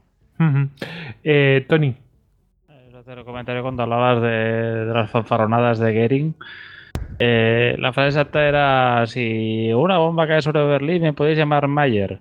Y es gracioso porque en el Museo de la Luftwaffe, bueno, Mayer es como una especie de apellido muy común, como de pardillo ahí en Alemania. Y si vas al Museo de la Luftwaffe en Gato, ahí expuesto el uniforme de Hermann Goering con la frase encima y en, en el pie poniendo Hermann, The Uniform of Hermann, entre paréntesis Meyer Goring. Sí, parece que era una broma muy recurrente en los, entre los pilotos de la Luftwaffe, que le llamaban Mayer. Sí, Sí, sí, luego, luego hay una. eh, cuando estaba viendo los documentales estos de la RAF, veía continuamente los aviones de, de la RAF donde venía la frase esta eh, de Hitler que decía que jamás el territorio del Reich eh, sería sobrevolado por caza- por no cazas por so- sería sobrevolado por el enemigo y bueno pues ahí ahí puesto en los bombarderos Sí, sí. eh, de la RAF Y nada, y decir que, por ejemplo, el 15 de septiembre de 1940 fue uno de los días álgidos. De hecho, se recuerda en, en Reino Unido como el Battle of the Britain Day, o sea, el día de la, de la batalla de Inglaterra. Y ese día sí que hubo ataques durante toda la tarde, durante toda la mañana. Y la verdad es que los pilotos hicieron multitud de salidas, derribaron aproximadamente unos 60 aparatos alemanes, o sea, fue tremendo. Y como curiosidad decir que aproximadamente una cuarta parte, casi una tercera parte de los pilotos que volaban en, escuadrones británicos, además estamos hablando de todos estos pilotos que consiguieron, pues a través de, sus políticas de entreguerras, eran pilotos de países ocupados, tanto polacos, checos y de otras nacionalidades que cuando sus países cayeron, eh, rápidamente se alistaron en, en la RAF y, y lucharon pues para por los británicos. Ya, pues estas curiosidades. Además, se ve una muy, muy graciosa en la película de la batalla de Inglaterra de cuando derriban a un piloto polaco y empieza a hablar a los pobres granjeros que lo confunden con alemán, pues claro, no se entienden. Sí, sí, sí. Eh, pobrecillo, ¿no? Claro, claro. Eh, y, y- y, oye, los granjeros ingleses, claro, eh, hay que comprenderles. Sí, sí, es una cosa tremenda. Bueno, seguimos. Y bueno, la, la batalla de Inglaterra finaliza mm, más que nada cuando, cuando Hitler realmente coge y, cambia, digamos, su foco de interés hacia, hacia la Unión Soviética, pues desviando bastantes unidades de la Luftwaffe de, que estaban basadas en ese momento en Francia, pues hacia, hacia la zona oriental, pues para la Operación Barbarroja. Ujú. Tony, ¿querías añadir algo? Mm, Nada más que añadir a esta brillante exposición. bueno, pues ahora te toca hablar a ti porque vamos a hablar de los Dumbusters. Sí, bueno, Son grandes, ¿eh? Esto sí que esto sí que mola. No sé por qué, pero atrae un montón a la gente. Le- Les encantan los Dumbusters. Bueno, supongo el hecho de ser bombarderos con unos objetivos eh, complicados, pues tiene Peculiares. sí. Claro, no olvidemos que buena parte de la industria alemana está por la zona de la, la cuenca del Rin, por la zona del Ruhr. Y esa zona, que evidentemente pues, tiene recursos hídricos bastante potentes, estaba diseminada de presas, de presas pues, que prestaban electricidad, que permitían eh, su suministro de, de energía a las fábricas allí cercanas. Y claro, eso las hacía un, un importante objetivo militar. Pasa que, claro, atacar una presa es algo complicado. Principio, pues podrías pensar eh, lanzar una bomba hacia allí. eh, normalmente, por las bombas, por la propia gravedad, era complicado que pudieran atacar, hacer mucho daño a esas presas. Eh, se pensó también en su momento en emplear torpedos. Pasa que, claro, evidentemente los alemanes pusieron redes antitorpedo en las presas para tener esa eventualidad.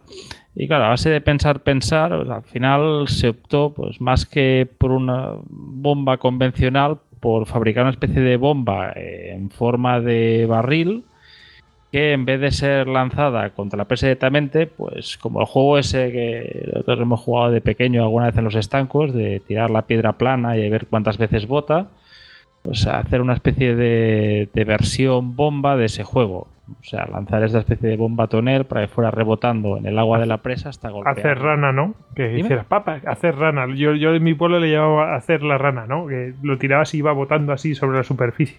Sí, en este caso sería hasta chocar contra, contra la pared de la presa y resquebrajarla con una potente explosión.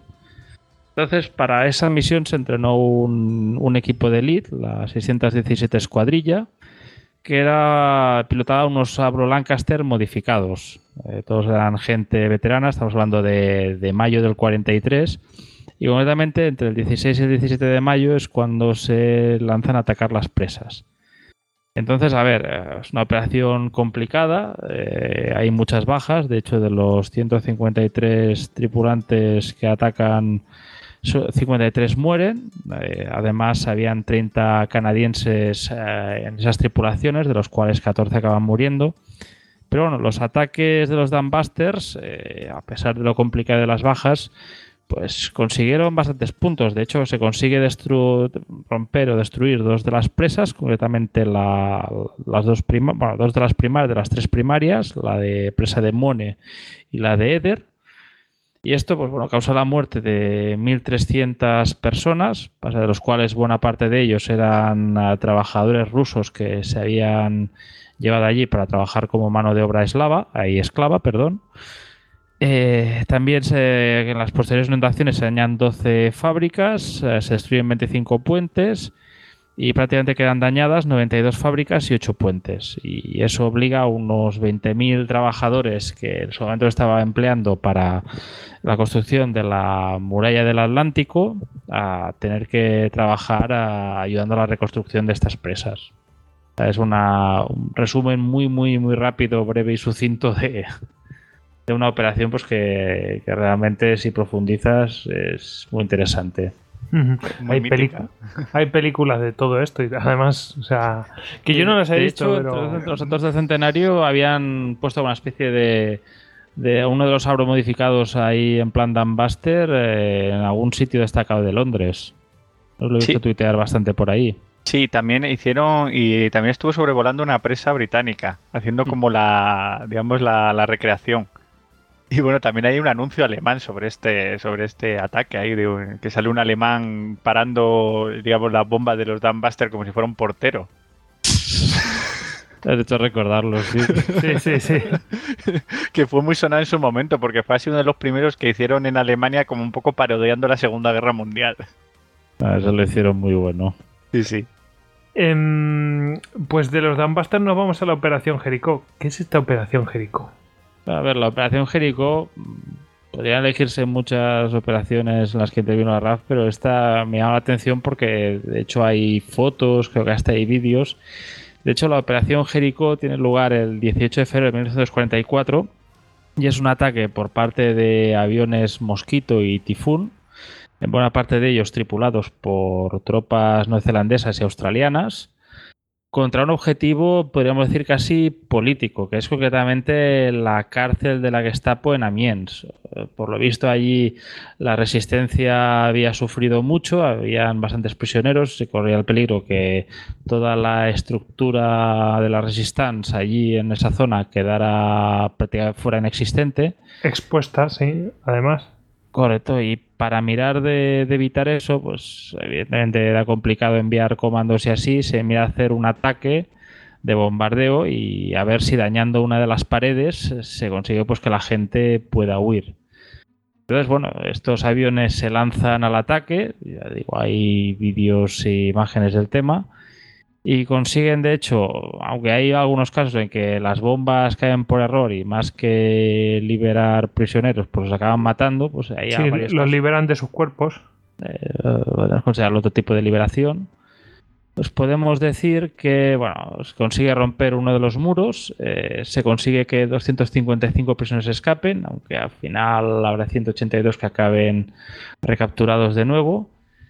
Y bueno, es una operación bastante tipo comando. De hecho, por la parte de los atacantes se pierden tres aviones Mosquito y dos Tifún. Y bueno, eh, será una lástima también por parte de algunos de los prisioneros que acaban recapturados, porque de ellos 260 acabarán ejecutados en posteriores represalias. Pero bueno, parece que es una operación de estas que da para, para una película de acción, muy peliculera. Sorprendentemente, mm, no hay de eso. Porque la verdad es que No es espectacular. Joder, eh, pues oye. mm, A ver, si es que no hay que meterle más añadidos a las películas. Con contar esto ya es la leche. Yo tengo Le así mete- de, de memoria, perdona, así un poco, eh, de esto de que te lo recuerdo así un, no sé de qué, pero no hubo una muy parecida a esta operación también en, en Dinamarca, en Copenhague, que, pero que acabaron reventando también un colegio lleno de niños, los, los británicos. Sí, en el libro de la- de la RAF menc- menciona los ataques Oslo, Oslo también creo recordar. O sea, hay varias operaciones Mm. de estas de atacar cuarteles empleando Sí, mosquitos sí. plan Exacto. quirúrgico.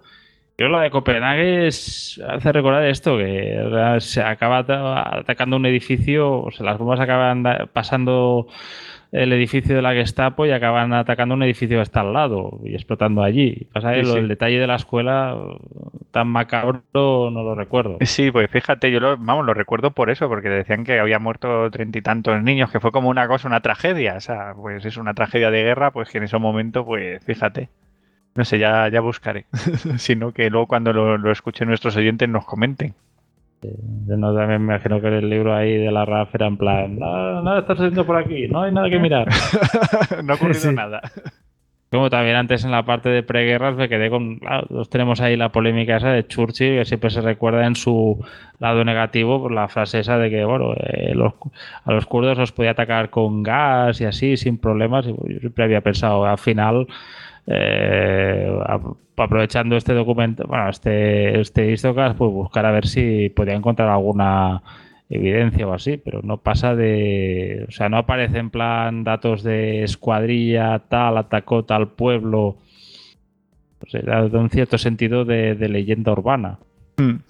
Bueno, mm, vamos a dejar la guerra mundial, la Segunda Guerra Mundial, y nos vamos a meter en la Guerra Fría. Porque, claro, de- decimos, ah, la RAF, y siempre nos acordamos de, la RAF en la Segunda Guerra Mundial. Eh, pero, oye, hay una evolución en la RAF muy importante eh, y van a cambiar, pues, eh, pues, pues prácticamente todos sus objetivos, ¿no? Obviamente. Y, bueno, se va a tener que integrar en otro tipo de cosas y otro tipo de misiones y, y, va a haber un cambio tecnológico brutal. Eh, bueno, venga, vamos a, vamos a ir con ello. Vamos a empezar eh, con Israel. ¿Quién quiere hablar de, de este tema? Bueno, a ver, estamos ahora ya en este momento que empieza a tener ya lugar los primeros procesos de descolonización y uno de los primeros lugares donde ya había cierta tensión en su momento y habían sucedido insurrecciones en 1936, por ejemplo, era el actual Israel. Y entonces en este frente lo que quería destacar obviamente es una, una anécdota durante la guerra del 48, que había unidades de la RAF supervisando los combates. El caso de una patrulla de Spitfires de la RAF que estaba siguiendo, observando una columna israelí que se ve que un rato antes había sido atacada por otros Spitfires, pero estos Spitfires concretamente eran de la Real Fuerza Aérea Egipcia. Entonces, en un accidente, bueno, un incidente de, confusión, de no sé si llamar fuego amigo, la situación era bastante curiosa.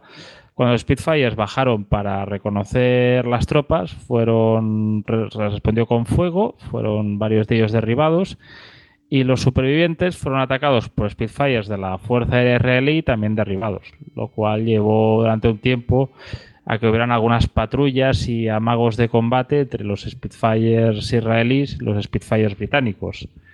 Y claro, es evidentemente el, problema complejo cuando hay en una zona tres fuerzas aéreas, las tres fuerzas aéreas operan el mismo tipo de avión, que lleva estas confusiones eh, de fuego. Sí, un Armageddon de Spitfire. El Spitfire era por él. Sí, de tal manera era curioso. También los israelíes creo que tenían como una versión checa del, del 109, que era Sí, el Avia. Sí, el Avia que tenía un tenía un motor eh, que era de un creo que era de un Junker Ju-52 que, que vamos para sacar del picado a ese avión era tremendo, o sea, unas cosas. Esa guerra también es muy interesante. En ese- con los Messerschmitt, tuve toda la anécdota. Un día colgué un GIF que era la evolución de los, de los Messerschmitt. Mm. Eh, de- desde los de la guerra civil, pues afiada prácticamente hasta esta versión checa bajo de diseño israelí. Y me acuerdo que tuiteó un nazi diciéndome, ¿qué? ¿Te crees que no hemos visto el avión israelí? O sea,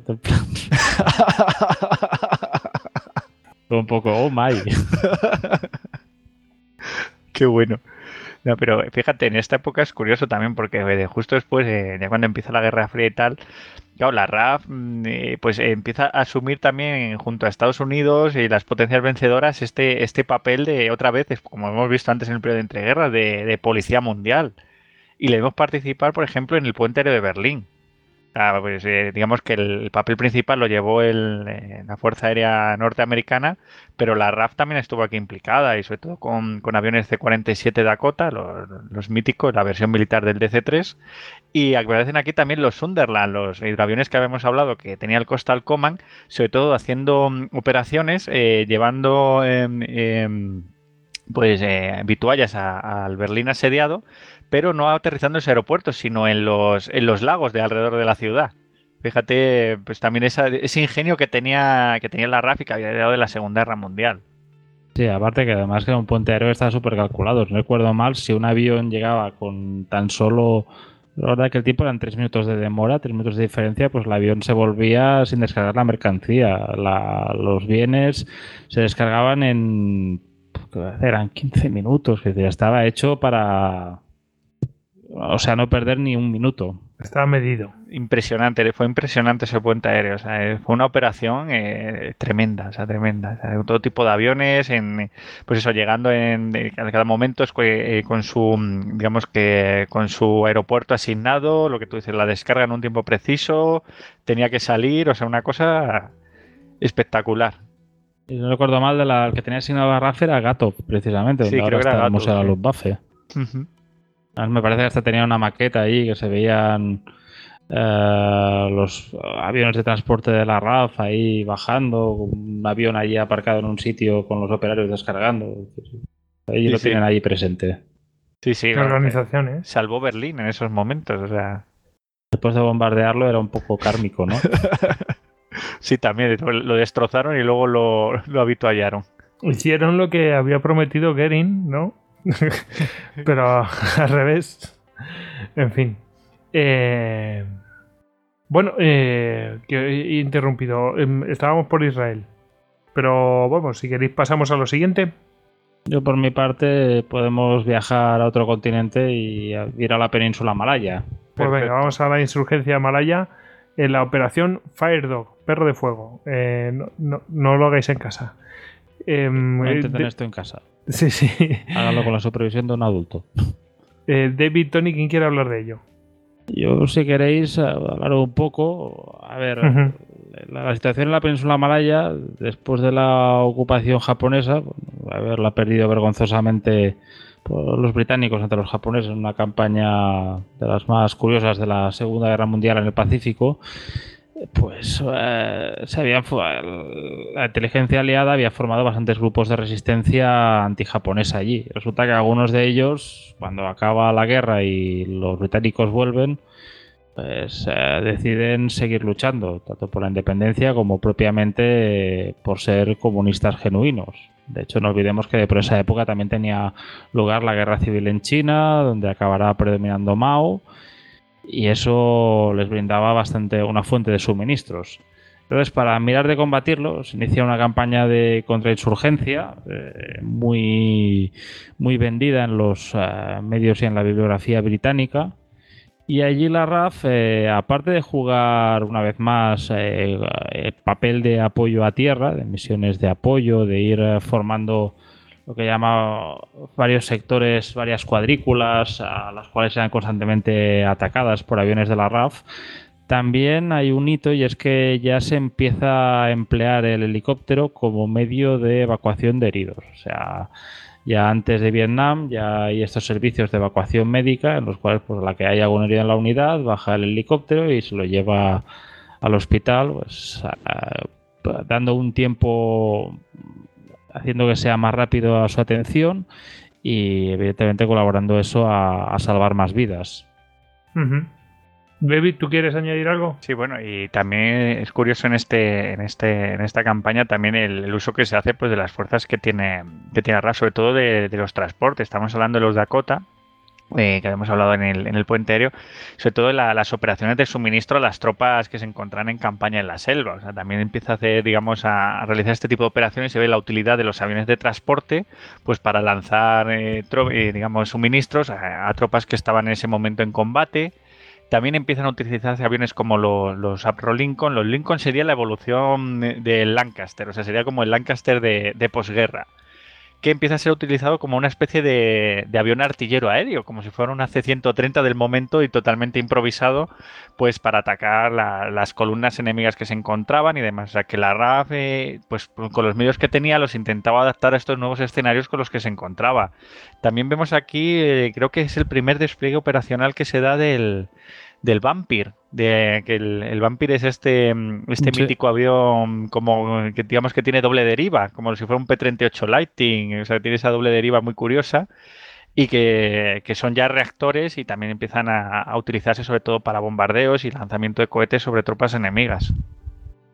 Y bueno, añadir también que aparte de los cometidos en la península malaya, pues también la RAF presta apoyo a las operaciones en Corea. Hay la guerra en Corea en 1951 y, y primero hay algunas unidades, algunos hidroaviones Sunderland que se dedican a prestar patrullas en el mar de la China desde bases en Japón y posteriormente pues, habían pilotos de la RAF que volarían a título individual como voluntarios pues a reactores de la USAF, eh, incluso consiguiendo victorias sobre reactores MiG de fabricación rusa, soviética, perdón. Es que en Corea la que sí que estuvo presente fue, fue la Marina Británica, más que la RAF. Tuvieron ahí los Sea Fury y demás. Además también estuvieron los australianos por ahí. Pero es que la RAF Desarrollo estuvo, de la estaba en otros frentes de, de combate en aquellos momentos. Ya no era la Gran Bretaña de, de preguerra, no podía estar en todas partes. Mm. Estaba mirando lo del Vampire, este o Vampire, El de, que le has dicho. de Vampire, ¿no? Sí, sí. em, qué, qué avión más raro, macho. Están el, el Vampire, el Venom Sí. y el Vixen. O sea, Lo- o el lo de- Vixen. Sobre todo me ha llamado la atención lo de la doble deriva, es que le entra la, la- vamos, que, la, Con que la le entra el aire. ¿no? O sea, es como Sí, se, sí. se llama de las dos maneras. Bueno, doble deriva es que como tiene, no tiene solo una deriva como un avión normal, sería como el, el F-18, por ejemplo, tiene doble deriva, ¿vale? Que son como, o el F-15, pero este la tiene como en una horquilla. Sí, que te- pero deriva te refieres a, Sí, a la lo que es la aleta que tiene. la aleta de detrás, sí, que es doble, sí. Y está unida por, pues, eh, pues por una aleta que, que va en horizontal. Pues, perdonadme, pero es que yo no, no conozco lo- los términos. Pero sí, sí, me ha llamado la atención y me ha llamado la atención otra cosa, que las to- tiene doble tobera, pero un solo motor, tiene un solo, un solo escape. Curioso, ¿verdad? Eh, bueno, interesante. Em, bueno, de- em, bueno, vamos a, a ver el tema del reconocimiento estratégico, que mm, esto me, me resulta, me suena a aviones espía. Sí, Tiene venta. más que nada para referenciar que tenemos otro podcast sobre ellos, con algunas operaciones que realizan los británicos, sobre todo esa, con, con aviones eh, modificados de reconocimiento de como Canberras y demás eh, sobre, sobre territorio soviético y creo que lo referenciamos un poco eh, en ese podcast que hicimos sobre aviones espía. Pues venga, Ahora dale, vamos dale. a tocar la operación Jiu-Jitsu. a ver, estamos a principios de los 50 y resulta en ese momento el rival a batir es la, la Unión Soviética. Y claro, para hacer vuelos de reconocimiento, en principio el la Fuerza Aérea Norteamericana no prefiere evitarlos, no quiere volar sobre territorio soviético para evitar posibles confrontaciones. Entonces, por otro lado, la RAF no tiene tantos miramientos. O sea, la RAF no se le caen los guantes por, eh, por estar volando sobre territorio soviético. Lo que carece es de los medios para poder, para poder hacerlo. Entonces, bueno, hay que buscar una forma de conseguir un win-win. Y al final se alcanza un acuerdo por el cual hay, las tripulaciones británicas a las cuales se entrena para volar los aviones, los North American RB-45C Tornado de reconocimiento. Y la USAF decide entregar en préstamo tres de estos a la RAF para que lleven a cabo esta misión. Y así eh, empieza a hacer sus primeros vuelos de reconocimiento desde la base de la RAF Sculthorpe, eh, la llamada Operación Jiu haciendo reconocimientos sobre objetivos por Bel- Bielorrusia y Ucrania. Entonces, bueno, normalmente estas misiones van bien, no es ninguna interferencia, pasa que posteriormente, pero bueno, ya hay, ya los pilotos británicos empiezan a experimentar algún disgusto ante las defensas antiaéreas soviéticas y poco a poco, pues todo este, este papel se va derivando hacia otro bombardero mítico, el Canberra, a los cuales se les montan unas eh, cámaras de largo alcance que les permite tomar fotografías de los objetivos eh, en cuestión. Y ahí es cuando entre 1954 y 55 tiene lugar la llamada Operación Robin. Esto es un reconocimiento tanto de objetivos dentro de propia Rusia, pues como también dentro de la República Checa o zonas controladas eh, en sus alrededores. No olvidemos que por esa época pues, eh, también había objetivos en Hungría, eh, Alemania del Este. Y bueno, ahí en esta especie de subconstatación, pues la RAF juega un papel bastante importante. Bueno, pues vamos a ver este cambio que va a haber. claro, si hablamos de Guerra Fría hay que hablar de, pues, de la principal arma de la Guerra Fría, que son las bombas atómicas, etcétera, etcétera. Bueno, pues vamos a hablar del programa nuclear de Reino Unido. Y bueno, pues eh, ¿quién se atreve? Tony, David, pero vamos, aquí... A ver, yo tampoco me he metido a ver cómo obtienen los ingleses la bomba atómica, pero no sé, ¿se lo, se lo prestaron los estadounidenses o no? Bueno, de hecho, a ver, hubo científicos británicos dentro del proyecto Manhattan. Lo que pasa es que, bueno, Claro. posteriormente, tras la Guerra Fría, pues la, la relación tan especial entre británicos y, y estadounidenses ya no es tan especial, con lo cual, pues, la Bretaña se ha de buscar la vida por su lado. Y básicamente va progresando hasta, mil- hasta los años 50, más concretamente en 1955, que ya empieza, ya se desarrolla no la cabeza nuclear, sino la bomba. Y las bombas pues tienen el nombre poético del, del Danubio azul. Y entonces, bueno. Uh, la- qué bonito. Sí, se empieza a hacer pruebas. Ellos, para hacer las pruebas, cuentan con la. La primera, obviamente, es hacer la explosión nuclear británica. Es en el, el 11 de octubre del 56. eh, en las Islas Montevero, cerca de Australia. Que, bueno, es una de estas detonaciones de prueba, pues como la, la de la película, la que se ve en Indiana Jones y la calavera de cristal. O sea, no es un avión tirando la bomba, es una bomba cayendo desde una torre. Y bueno, claro, evidentemente el primer ataque, bueno, por decirlo de la forma, el primer ensayo ya desde un avión tendrá lugar el 15 de mayo de 1957, cuando el Valiant, que está comandado por el comandante de ala Hubbard, dejan caer una bomba Danubio azul con una cabeza Short Granite en la isla Malden, a unos 600 kilómetros de Kirimati. Y ahí, claro, ya el- en principio la responsabilidad para dejar caer estas armas nucleares queda en la RAF. Y queda en lo que creo que hablaremos ahora. eh, sí, David no tiene nada más que añadir antes sobre los bombarderos SUBE. No, no, nada más que ahí. eh, Tú mismo lo has dicho. La, al final hace como, como la, la Fuerza Aérea Norteamericana. eh, digamos que encarga la disuasión nuclear a, a la Fuerza Aérea. Hombre, tiene sentido porque son los que, a falta de desarrollar, pues eso, la cohetería, eh, pues son los que pueden eh, proyectar esa, esa fuerza, son el vector, pues eh, que tiene más alcance, ¿no? Y que lo puede hacer con más rapidez. Vemos otra vez que, que se repite un poco la misma política que había, en, digamos, en, en el periodo de entreguerras. Del bombardero se abre paso, llega al corazón de la ciudad enemiga y le tira la bomba atómica. Y no puede pasar nada. Claro, una bomba de caída libre sobre una ciudad enemiga, claro, que la destruye. Al final siempre se tiende a la misma política. Claro, se habían desarrollado modelos de mucha, mu- mucho más veloces, eh, con un gran alcance y claro, pues eh, quieren sacarles partido de esta manera. Pero bueno, si quiere, ahora que Tony nos ilustre un poco la fuerza V. Casi, casi que nos metemos con ello porque es que dice, bueno, ¿y qué clase de avión puede desarrollarse para que eh, haga esta, este tipo de misión con, con éxito? Porque no es tan fácil llegar ¿no? a Moscú y soltarles una bomba de estas. Eh, en esto los ingenieros británicos se ponen manos a la obra y empiezan a desarrollar una serie de... Los más legendarios son tres bombarderos. El primero del cual es el Vickers Valiant, el que hemos dicho que se empleó en el primer ensayo nuclear. Y posteriormente habrán dos más. Uno el Hanley Page Victor, que tiene un aspecto, si podéis buscarlo por Google, bastante curioso, sobre todo la cabina. Y después, pues ya el, que podríamos decir más mítico, que es el, el Abro Vulcan.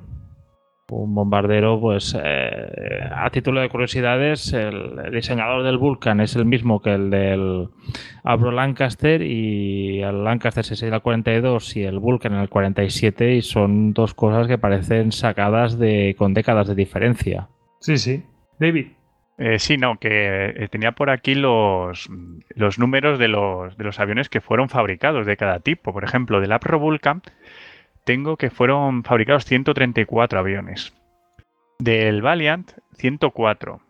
Y del, y del Hanley Page Victor, tengo aquí la lista, 84. O sea, vimos la, la capacidad que tenía en esos años la RAF, estamos hablando de finales de los 50, años 60, pues para intentar dotarse de una fuerza autónoma para poder tener una capacidad disua- disuasoria nuclear propia. O sea, estamos hablando todavía después de la Segunda Guerra Mundial, en, lo que es en plena Guerra Fría, pues la, voluntad política y la capacidad que tenía como para dotarse de, tal cantidad de aviones que creo que, en- que estaban encuadrados en un total de 18, hombre, 18 escuadrones de, de bombarderos estratégicos pues para, para tener esa capacidad de, de disuasión nuclear y dentro de lo que sería la organización de la OTAN, ser como la punta de lanza de los primeros aviones que, que llegarían sobre el suelo soviético para bombardear sus ciudades.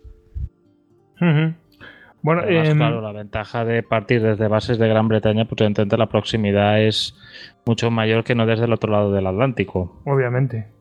Sí, sí. Y bueno, Eh, decir, sí, perdona, no, que estos No. aviones tuvieron, tuvieron vida, vamos, eh, estuvieron encargados hasta que, que, digamos, que se empezaron a desarrollar los misiles tierra-aire, o sea, los, los denominados SAM. Cuando ya hay aquel derribo de aquel U-2 de, de Gary Powers sobre la Unión Soviética, se ve que la Unión Soviética tiene capacidad para disparar misiles y derribar aviones. Por y ahí se acabó el tema, porque Claro. el Vulcan había si- sido diseñado para llegar a tal altitud claro, que no era alcanzable. Exactamente, entonces empieza a haber una serie de cambios estratégicos fortísimos porque estos aviones claro, habían sido diseñados para, para hacer bombardeo a, a gran altitud y con bombas de caída libre y por tanto pues se intentan pues nuevas tácticas, sobre todo eh, se intenta que porten digamos eh, más que bombas de caída libre pues eh, misiles eh, con cabeza nuclear, o sea que sean vectores de misiles de cabeza nuclear. Incluso viendo que esto también es bastante complicado, pues lo que se intenta incluso es que se que realicen ataques, digamos, de a baja altura, o sea, que intenten penetrar a través de las redes antiaéreas soviéticas para bombardear las ciudades. Pero bueno, al final creo que lo que pues, acaba haciendo la RAF es ceder el testigo de la disuasión nuclear a la Royal Navy y a los, y a los submarinos nucleares. Con, cierta lógica. Polaris. Exactamente. Bueno, aquí el dato y teóricamente desde, desde tanto los Vulcan como los Victor se podían lanzar el llamado cohete acero azul, el Blue Steel, que con una cabeza nuclear de uh, atómica podía lanzarse desde 250 kilómetros de- respecto a su blanco, lo cual les daba pues una mayor capacidad de seguridad. Sí, sí, pero eh, es curioso. De hecho, muchos de estos bombardeos, sobre todo los Valiant y los Victor, acabaron convertidos en, en aviones cisterna. O sea, que no es que se les retirara rápidamente, sino que la RAF hizo ahí una reinversión y acabó convirtiéndolo en, en este tipo de aviones, que luego les veremos en diferentes conflictos abasteciendo a su hermano el Vulcan. Sí, sí. Y iba, si iba- queréis, como apunte curioso cinéfilo para los fans de James Bond, que supongo que siendo un programa de la RAF habrá alguno escuchándolo, al Vulcan lo tenemos en, en Operación Trueno. Es el avión que teóricamente que envían un agente doble, cae en el mar y roban las cabezas nucleares la, la gente de Spectra. Mm. Eh, mm, otra curiosidad, ¿no? Es, eh, por ejemplo, mm, eh, claro, estos aviones estaban preparados para reaccionar en cualquier momento en la- a las 24 horas. Estaban preparados, creo que dos, dos aviones al menos cada vez. Si no me equivoco, Tony, me corriges, ¿eh? Dos aviones de estos preparados eh, siempre las 24 horas. Iban turnando lo que fuera, tal. Incluso los pilotos dicen que dormían con ya con el mono puesto, ¿no? El mono de piloto puesto, por si acaso había que, que salir a, pues eso, mm, había una alarma, ¿no? Y, y tal. Y Claro, si ellos, sonaba la alarma, quería decir que había misiles rusos yendo hacia Gran Bretaña. claro, estaba contado, estaba milimetrado todo aquello y mm, desde que se ponían en el aire, eh, bueno, desde que les daban la alarma hasta que impactaba el, el su- el supuesto misil, ¿no? El eh, que había despertado la alarma. Bueno, pues ellos se supone que tendrían que estar a la altura de Noruega, una cosa así. Que para cuando ellos estuvieran en Noruega ya habría, hab- habría sido el impacto y, y bueno, pues, pues ellos asumían que, mm, que bueno, pues que a lo mejor ya no volverían a, a Reino Unido, ¿no? A, a Inglaterra donde estuvieran. O en Inglaterra posapocalíptica. Exacto, Yo creo que, eso es. que hablamos algo de esto en el de cagadas nucleares, pero con los B-52, que, se, que los americanos llegaron a hacer esta estructura, pero no con un scramble aquí preparado para salir en nada, sino teniendo incluso aviones en el, aire, en el aire en todo momento. Sí, señor. Hasta que se vio el peligro que era aquello, claro, eh, con aquellos incidentes como el de Palomares y demás. Sí, sí. Em, ¿Qué te iba a decir? Ah, Una cosa característica que, que me encanta de, de estos aviones es, eh, lo he dicho fuera de micrófono, pero bueno, mm, es cómo tienen puesto lo, lo que son las toberas, ¿no? De, de los motores, ¿no? De las turbinas eh, que están integradas en el, en el propio ala. Los motores están integrados en el ala y las toberas están ahí. Y es súper característico. Es, vamos, casi marca de la casa de los primeros jets de, lo, de, de la Royal Navy. De la. Royal Navy, no de la RAF. De la RAF, perdón, Royal Navy, de la Royal Air Force. Sí, sí. Sí, pero es que es lo que hablábamos. Por ejemplo, el Hunter, que es un, es un caza, también tiene ese tipo de tobera. El, el Nimrod, el Hawker Nimrod, que es un avión de patrulla marítima igual. Es muy característico, sí, en los diseños británicos. Ujú. Bueno, Además hace bonito, ¿eh? Mola un montón. Em, bueno, ¿queréis hab- hablar algo más? Bueno, pues, como cu- curiosidad, ¿verdad, Tony? Hay un documental que después mencionaremos en la eh, en, eh, en la bibliografía mm, sobre el, eh, sobre el Vulcan y, y decir que el último Vulcan ha volado hasta hace tres años. En 2015 voló el último. Mm, Así que, bueno, pues eso. Bueno, ¿queréis que pasemos a otra sección? ¿Os Venga, parece? Sigamos con la RAF. Venga, vamos a la crisis del canal de Suez.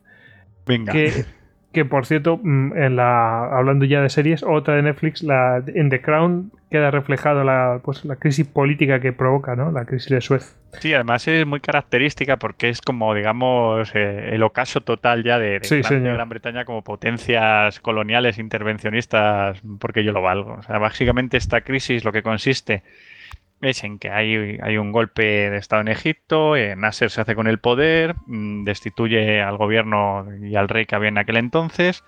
Y entonces, digamos que había unos tratos del gobierno anterior con estas potencias, pues para ir retirándose poco a poco, em, abandonar, eh, digamos, Gran Bretaña a Egipto y que, y que el control pues pasase a los egipcios y demás. Bueno, cuando abandona Gran Bretaña a Egipto, pues lo que hace Nasser es nacionalizar el canal de Suez. Y claro, esto es pues crisis al canto. Y claro, los franceses y los británicos, viendo que sus intereses estaban totalmente comprometidos, deciden actuar por su cuenta. Ojo, estamos hablando de una época donde las dos superpotencias son la URSS y Estados Unidos. Pues estos dos, pues que vamos, venían partiendo el bacalao el, todo el siglo anterior y, y principios del siglo XX, pues nada, deciden intervenir por su cuenta y se alían con Israel. Entonces hacen, digamos que hay, hay una invasión de, de Egipto, de la zona de- del canal de Suez, pues para forzar al gobierno de Nasser y, y demás. Entonces aquí la RAF sí que tiene una participación muy destacada, sobre todo en bombardeos de aeródromos egipcios eh, con, con los Canberra, que es un tipo de, de bombardero que digamos que los que estamos hablando, los Valiant, Victor y Vulcan, son bombarderos estratégicos. Los Canberra sería la, la variante del bombardero táctico, o sea, el bombardero a tierra y a objetivos militares. Pues los Canberra dieron muy buen resultado, hicieron varias misiones, también eh, participaron los Valiant, pero que aquí lanzando, digamos, bombarderos eh, convencionales y también tuvieron su intervención aviones como los Hawker Hunter. O sea, la verdad es que eh, la RAF hizo un buen papel, pero donde más falló fue en la aviación de transporte. Porque se dieron cuenta que los aviones de transporte tenían entonces, que eran sobre todo los Valeta y los Hastings, eran aviones muy parecidos del tipo, digamos, de los Dakota, los C-47, los DC-3. Aviones que tenían puertas laterales. Claro, eh, y cuando lanzaban los paracaidistas, muy bien, la- los paracaidistas podían saltar, pero no podían lanzar grandes cargas. Sin embargo, los franceses ya tenían los Nord-Nord Atlas, que tenían portones traseros, y sí que podían lanzar estas cargas. Entonces aquí se vio que, la, que si de verdad la RAF quería mm, realizar intervenciones como se están haciendo ya más de tipo moderno, o sea, como las que vemos actualmente, de proyectar una fuerza necesitaba un mando de transporte con aviones más modernizados y con una doctrina propia, porque claro, en Suez le, le falló completamente este, este aspecto. Bueno, decir que la crisis al final acabó con, con Estados Unidos y la URSS dando un golpe sobre la mesa y diciéndoles que se largaran de allí. Bueno, llega y Los dice, oye, o- coloniales ya no eran tan poderosos. Claro, claro. claro, dice, os largáis o ya sabéis lo que va a llover fuego del cielo. En fin, sí, claro, ya no tienes esa capacidad como tenías antes. Enfrentarte a un gigante como la URSS es otra cosa. bueno, mm, claro, ya no es controlar una crisis colonial, ya hay otros actores que son más grandes que tú. y dicen, ojo, no te metas con este. Bueno, mm, ¿algo más que añadir de eso? Eh, Tony, ¿quieres añadir algo de la crisis de Suez? Oh, no, nada más. Bueno, mm, tengo aquí la guerra del bacalao. Esto creo que empezamos con lo, con lo, con lo insólito. Me recuerda a un TVO de Mortadelo y Filemón que tengo por ahí. La guerra de bacalao. Esto no será como la de Fre- Fletán Negro. Bueno, aquí es. eh, pues a ver, el título de guerra es muy grandilocuente, pero bueno, no deja de haber un conflicto. Y es que resulta que. A ver, en 1958 Islandia pues había declarado parte de sus aguas como zona económica exclusiva. Y entonces en 1972 se hace se permite una segunda extensión de unas 50 millas náuticas de esta zona, la cual Gran Bretaña en principio no acepta. Claro, esto decía que en aguas donde en principio solo podrían faenar eh, pescadores eh, islandeses, pues fueran también buques, bueno, buques de pesca británicos. Y nos encontramos que en muchos casos, eh, si no recuerdo mal, tenían hasta las, habían varias patrulleras eh, islandesas con dispositivos para cortar las redes de los barcos británicos. Claro, eso llevó a lo que llamamos la- la- las guerras del bacalao. Suena un poco chimobayo, pero Sí, sí. nada que ver. Y en estos conflictos, que bueno, sobre todo en gran medida eh, el peso lo llevó la RAF, no, perdón, la Royal Navy, ahí la RAF intervino sobre todo con un avión que ha hablado antes David, que es el Nimrod, que era el buque en principio diseñado para interceptar submarinos soviéticos, para lanzar sonoboyas y después torpedos para cazarlos. Pero ahí juega sobre todo un papel mirando de eh, localizar los barcos que hay, eh, grabar sus posiciones, eh, dando tanto hacer alguna pasada por encima de, las patrulleras noruegas para intimidar perdón, las patrullas irlandesas, perdón. Y en principio, bueno, mm, también habían bastantes aviones de los Britannia. Y bueno, al final acabará esto en la llamada Operación Dewey, que es una operación que acabará terminando en 1973. Posteriormente habrá unas terceras, bueno, hay varias guerras del bacalao y al final la última, la tercera, acaba en 1976. Pero por lo visto el Nimrod era bastante bien apreciado en esas misiones porque aparte de la localización era un buen buque de rescate y bueno, o una buena avión de rescate, era fácilmente podía localizar la posición de una nave en problemas y además pues con sus botes salvavidas ya prestaba una primera ayuda inmediata a cualquier nave con problemas. ¿Tú, David, quieres añadir algo o no? Simplemente hablar un poco, si es verdad, los aviones patrulleros marítimos británicos que, vamos, que son los herederos del que hablábamos al principio del podcast, del Sunderland. Eh. claro, al final, creo que el Nimrod es como una evolución del, avión de línea Comet, que, claro, además les dio muchísimo buen resultado y su antecesor directo era el Shackleton, que era como una especie de mm, también de Lancaster, así un poco remodelado. Y la verdad es que para Gran Bretaña siempre han sido muy útiles para la RAF sobre todo por eso, porque hablamos que es una nación insular y que siempre han tenido, digamos, eh, como punto muy estratégico sus rutas marítimas. Y, estos aviones les vamos a ver constantemente desde que está en servicio el Nimrod en todos los teatros de operaciones donde ha estado la RAF, desde el Golfo Pérsico, eh, Malvinas, en absolutamente todos. Bueno, pues eh, nos vamos a Irlanda del Norte, David. Esto, bueno, creo que lo quieres hablar tú, ¿no? Me parece. Vale, pues... Eh, otra operación. sí, esta es una operación zombie, ¿no?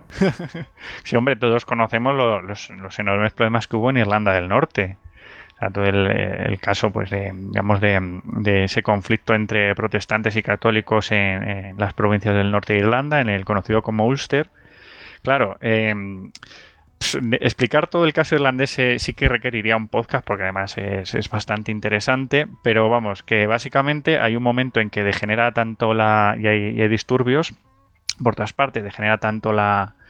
digamos, el orden social que el gobierno británico se ve obligado en un principio pues a, desplegar tropas en, el norte de Irlanda. Eh, claro, estas tropas eh, de pronto se ven implicadas no es un conflicto bélico, sino que es una especie de conflicto social, pues con una vertiente terrorista y con una vertiente, digamos, de guerra rural de baja intensidad. Donde no tienen las reglas de combate, son de intentar hacer como una especie de policía. Pues claro, el ejército no está preparado para eso.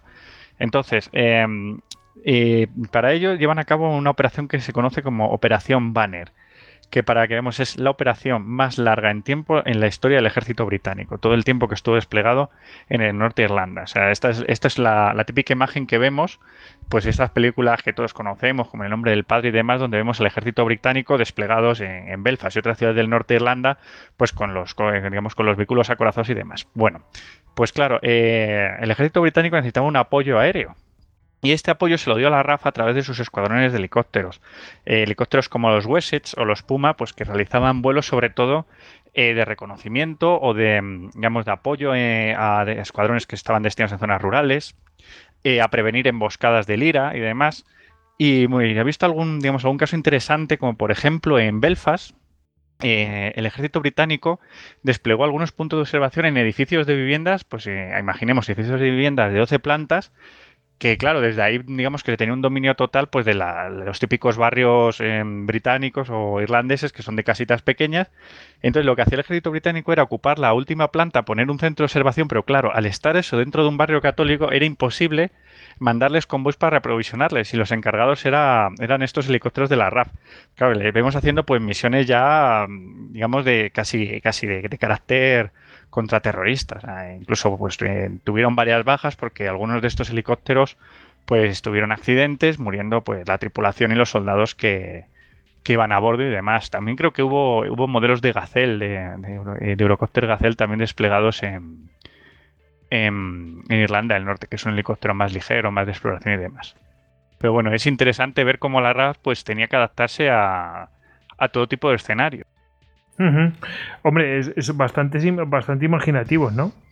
No, claro, es que en esos momentos, aparte de que, de que el conflicto de Irlanda del Norte era muy difícil, porque era un conflicto que estamos hablando, que era una zona europea eh, y civil. Pero claro, había dos comunidades enfrentadas entre sí a muerte, con un grado de terrorismo brutal, un grado, pues eso, de, de la población totalmente implicada en disturbios y demás.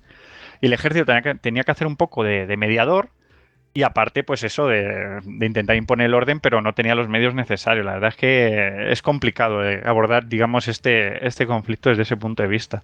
Pero bueno, no sé, está. A mí a veces, digamos, que, que leo, busco cosillas de él y la verdad es que la, las operaciones militares eran tremendas. Hay otra, por ejemplo, Motorman, que fue una operación que llevaron a cabo para intentar recuperar el control de las zonas que donde el, digamos donde la policía eh, del, del Ulster había perdido todo el control, porque claro, habían sido eh, barrios católicos que directamente habían entrado en sublevación, pero claro, había que restaurar el orden social y entró el ejército británico incluso con carros de combate, o sea, unas cosas tremendas que, que a día de hoy pues te quedas un poco alucinado. Bueno, pues eh, no está mal. La verdad es que me imagino a esa gente que estaba ahí de, en en, encima, la azotea de los edificios altos, ¿no? Eh, que tendrían ahí atrancada la entrada, ¿no? Para que sí, no subieran hay, desde arriba. Hay documentales en YouTube ¿eh? de, de, esa, de, esos puntos, además, de bastantes. Uh -huh. Porque curioso, ¿no? Bueno, eh, y tenemos una intervención también en Belice en 1975. ¿Cómo es esto? Eso me, me, resultó muy gracioso. Bueno, hemos estado viendo, como, como comentaba Tony, con la guerra del bacalao. Bueno, más que gracioso, estabais flipando ambos dos cuando estáis preparando este, porque he visto las conversaciones que se tenían, ¿no? Entonces, estaban flipando. Claro, claro, diciendo, pero ¿cómo que pinta y la RAF en Belice? Pues es que, fíjate, hay que ver un poco también el contexto general de, del mundo en estos momentos. Estamos hablando de, de mediados de los años 70. Eh, ¿Qué estamos viendo? Estamos viendo que el foco de la RAF en este momento lo hemos visto con, la fuerza nuclear. Lo hemos visto con, operaciones así un poco más, eh, eh, más asimétricas, como Irlanda del Norte, o con operaciones de soberanía, como la de la guerra del bacalao que comentaba Tony. ¿Qué ocurre? Que lo que son su sistema colonial, que ya estaba bastante mermado en estos años, empieza a ser abandonado. O sea, Gran Bretaña es un país del tamaño que es y no tiene ya la potencia necesaria como para tener todas sus posesiones, pues, eh, digamos, eh, bien defendidas. Por lo tanto, muchas de estas mm, regiones fueron quedando poco a poco, mm, pues, sin guarniciones. O sea, eh, se iban, pues, lo típico, pues, cada año que pasaba se iba recortando, pues, para intentar eh, llevar el máximo, digamos, el máximo presupuesto. Al final se lo llevaban las fuerzas que se encontraban en aquel momento en Europa haciendo frente a una posible invasión eh, soviética o a, pues, digamos, la, pues eso, pues todos los, los, casos que estaban, digamos, todos los conflictos que había en Europa.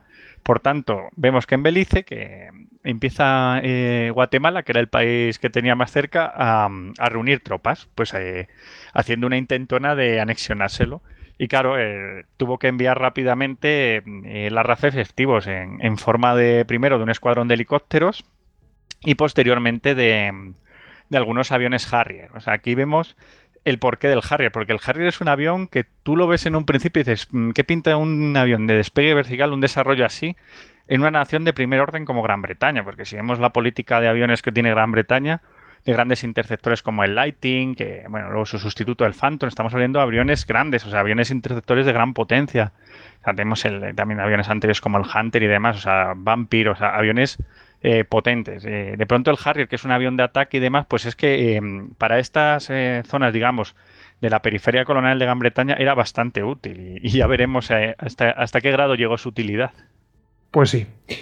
Bueno, eh, oye, tengo una... de conflictos postcoloniales, pues, pues toca escenarios muy diferentes, lo he dicho, Belice, Irlanda del Norte, Israel, eh, la península malaya, Suez, pero ahí, pero una gran cantidad de, de, intervenciones de la RAF en otros escenarios. O sea, sí, sí. Pues, desde escenarios cercanos, pues tenemos propiamente Chipre. Mm. O sea, no olvidemos que esta Gran Bretaña tenía bases aéreas allí, todo el conflicto que hubo. La sigue teniendo, creo, ¿no? En Gran Bretaña. Sí, lo, lo llaman la, las bases aéreas soberanas. Bueno, hay que tener en cuenta que, que claro, eh, con el tema de la descolonización y tal, eh, al final se reducen un montón las bases, pero mantienen una serie de, pues eso, de bases estratégicas y vamos, que las utilizan, ¿no? Obviamente. Eh, la idea de estos puntos vitales para defender sus intereses comerciales o atacarlos de cualquier enemigo. Em, oye, no hemos hablado eh, mucho, pero bueno, por supuesto se integra en la OTAN y todo esto, pero hay otro aspecto que eh, eh, me ha llamado la atención que no has, no has mencionado el tornado, ¿no, eh, David? Pero todavía no apareció el tornado. Bueno, de- el tornado es de 1970 y tantos, ¿eh? O sea, que ojo, eh, enseguida va a aparecer. Eh, pero bueno, el, el desarrollo empieza un poquito antes, pero la cuestión es que el tornado viene a ser eh, poco menos que mm, el- uno de los primeros proyectos así conjuntos europeos, porque Sí, con, con el Sepeta Jaguar. O sea, el Panavia Tornado y el Sepeta Jaguar fueron dos proyectos. El, el Jaguar creo que fue franco-británico y el Tornado eh, creo que es con alemán, italianos, alemanes, italiano. sí, sí, sí. La Vamos, que. Y, y- pero esta pareja, el, el- el Jaguar y el, y el Tornado es la pareja noventera de la RAF. O sea, La noventera. Bueno, mm, algo más que mencionar de Belice si no pasamos a lo siguiente. Sí, simplemente que es el típico ejemplo pues, de, de despliegue disuasorio postcolonial, así, en un escenario que tampoco, pues lo que, lo que hablábamos Tony y yo, es que al final no te lo esperas. Sí, sí. Bueno, em, Tony, ¿algo más que añadir de esto? Si no, pasamos a lo siguiente. No, podemos ya viajar hacia el sur. A- a- avanti. Bueno, pues viajamos hacia el sur y diréis, ¿y por qué no lo habéis metido en la Guerra Fría si es en los años de la Guerra Fría? Porque no tiene nada que ver con la Guerra Fría. Las Malvinas. no tiene nada que ver, no, aquí no hay dos bloques enfrentados. En principio, ¿no? Y, y bueno, pues eh, lo tenemos eh, aparte. Y es de 1982, ¿no? Si no me equivoco. Exactamente, creo que Sí. tenemos un podcast doble, ¿no? De ello. Efectivamente, ahora os busco el número, pero es de los primeritos. Pero vamos, aquí en las Malvinas, eh, digamos que los eh, de manera sorpresiva, los, eh, los argentinos pues toman eh, la- las Islas Malvinas y, y, bueno, pues el- pensando que mm, poco menos que los eh, británicos se iban a olvidar de, de aquello. Sí, fíjate, perdona, que, que aquí vemos un poco más claro el por qué el interés de Belice. O sea, pasa exactamente lo mismo. Las, Mal- las Malvinas están desguarnecidas y los argentinos interpretan que es que Gran Bretaña está abandonando sus colonias. Sí, sí. Es, es la- lo mismo pues que pasó en Belice con Guatemala, pues la interpreta y dice, pues lo que pasa es que los guatemaltecos dijeron, bueno, yo pruebo a ver cómo va esto, que hubo un despliegue previo, entonces tampoco Hmm. entraron a más. Pero Bueno, los eh, argentinos sí. Pues sí. Eh, bueno, eh, y bueno, claro, ¿qué pasa? Que los... eh, claro, esto es- suponía un reto total para las Fuerzas Armadas británicas, porque atacar, aunque sea desde bases cercanas, que tienen bases cercanas, bueno, que tienen bases por todo el mundo, pero atacar o, intentar recuperar las Islas Malvinas era todo un reto. Y bueno, pues eh, aquí la RAF mm, tuvo también su intervención, incluso protagonismo, ¿no? Sí, además que una cosa muy interesante y es la colaboración que tuvo brutal con la, con la Royal Navy, sobre todo con el arma aérea de la Royal Navy, porque muchos pilotos de la RAF, como había un avión en común que tenían ambas, que hemos hablado de él, el Harrier, pues muchos pilotos de Harrier de la RAF eh, fueron integrados en los portaaviones de la, de la Royal Navy para llevar a cabo sus misiones. Y aparte, aviones eh, Harrier de la RAF también volaron desde, desde aviones de, de la Royal Navy. Incluso desde, desde alguno, algún, algún Harrier voló desde algún portacontenedores. O sea que, como tenía esa capacidad de despegue vertical, pues podían hacerlo. Vamos, la, digamos que, que sobre todo aquí los, aviones más importantes fueron el Harrier, luego eh, los helicópteros, sobre todo los Wessets, también aparecen aquí los Chinook, eh, y, demás, pues que los helicópteros hicieron una labor importantísima porque estamos hablando de una fuerza expedicionaria que, pues eso, tenían que recorrer mm, prácticamente todo el Atlántico de norte a sur y los helicópteros pues funcionaban un poco como, como las chicas para todo, de- desembarcando comandos de la SAS, eh, rescatando pues a algún piloto caído, eh, transportando em, eh, municiones, eh, cualquier tipo de logística entre los distintos barcos, rescatando pues eh, a los, mm, a los marineros de, de cualquier naufragio de esos aviones que, que, digamos, perdón, de esos barcos que, que llegó a hundir la Fuerza Aérea Argentina, o sea que, que estos helicópteros además tuvieron un papel muy muy preponderante y, yo creo que las misiones más mm, icónicas de, de la Guerra de las Malvinas las llevaron a cabo los Vulcan, ya que hemos hablado de ellos. Es que hicieron, hicieron eh, misiones prácticamente eh, con 15 repostajes aéreos donde se utilizaron 18 aviones. Estos aviones que les repostaban eran normalmente los Victor, que hemos dicho que era el otro bombardero de la Fuerza V, pero que fue equipado como avión de repostaje en vuelo. Y estas misiones se llamaron Black Book. Eh, Black Book, exacto. Y, y estas misiones consistían en que los Vulcan salían normalmente de Isla Ascensión. Isla Ascensión es una pequeña isla que hay frente a la costa africana y en medio del Atlántico, ahí sola, que digamos que era una isla que es británica de soberanía, tiene un aeropuerto que fue construido por los norteamericanos y bueno, en en esta época lo estaba operando eh, Pan American. Y claro, de- parece ser que este aeropuerto recibía como tres vuelos a la semana. Pues en la época de las Malvinas recibía 400 al día. O sea, para que nos fijemos un poco el, el esfuerzo- 400 al día, qué locura, tío. Claro, claro, todo el esfuerzo logístico que hizo Gran Bretaña. Sí, la- incluso de infraestructura no estaría preparada para eso, tío. Hombre, pero en, en caso de guerra ya sabemos. Se prepara sí, bueno, rápido. sí, sí. Y los Vulcan, Prioridades.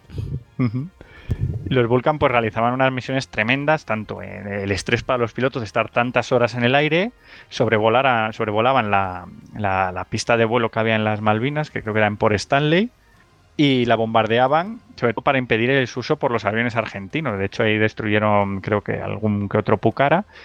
Y bueno, esas fueron las primeras misiones. Eh, también hicieron misiones de ataque a radar, o sea, llevaban con, con misiles antirradar de la época los, eh, los Vulcan y intentaban pues dejar un poco ciega a la, a la fuerza argentina que había en, en las Malvinas. O sea, eran realmente mm, eh, misiones, eh, pues eso, eh, colosales, o sea, sobre todo en tiempo y en, y en desgaste de tripulaciones y de aviones. Así como, por ejemplo, una anécdota y es que un Vulcan que estaba realizando estas misiones, en mitad de uno de los repostajes se le partió la sonda de repostaje. Claro, esto Wow. en medio del Atlántico, sin posibilidad de, mm, Eso De es prácticamente muerte. Claro, pues se tuvo que desviar a Brasil y aterrizó en Río de Janeiro, donde le tuvieron los brasileños retenido durante nueve días. Bueno, eh, pero han salvado el pellejo. Bueno, hombre, claro, pero también crea- creas ese, ese punto, digamos, ese conflicto político añadido. Pero bueno, ya conocemos la historia. Al final eh, los británicos desembarcaron en, en Malvinas y, y sobre todo aquí la, la actuación de los Harrier que, que encararon perfectamente a los Mirastres argentinos. O sea, eran eh, aviones, digamos, de primera línea del momento. Bueno, ya no tan de primera línea, el Mirastre ya tenía sus años, pero bueno, sí que, que eran bastante competentes, pero le- les encararon de tú a tú y, y tuvieron varios derribos. O sea, que se vio que el Harrier era un avión muy competente y un avión muy fácilmente desplegable y que, y que va a tener una vida operacional de mucho éxito. Con la inestimable ayuda del misil Sidewinder. Exactamente. Americano. Sí. Eso es. Em, eh, has mencionado Epucara. Epucara es un avión eh, de construcción argentina para ataque a tierra.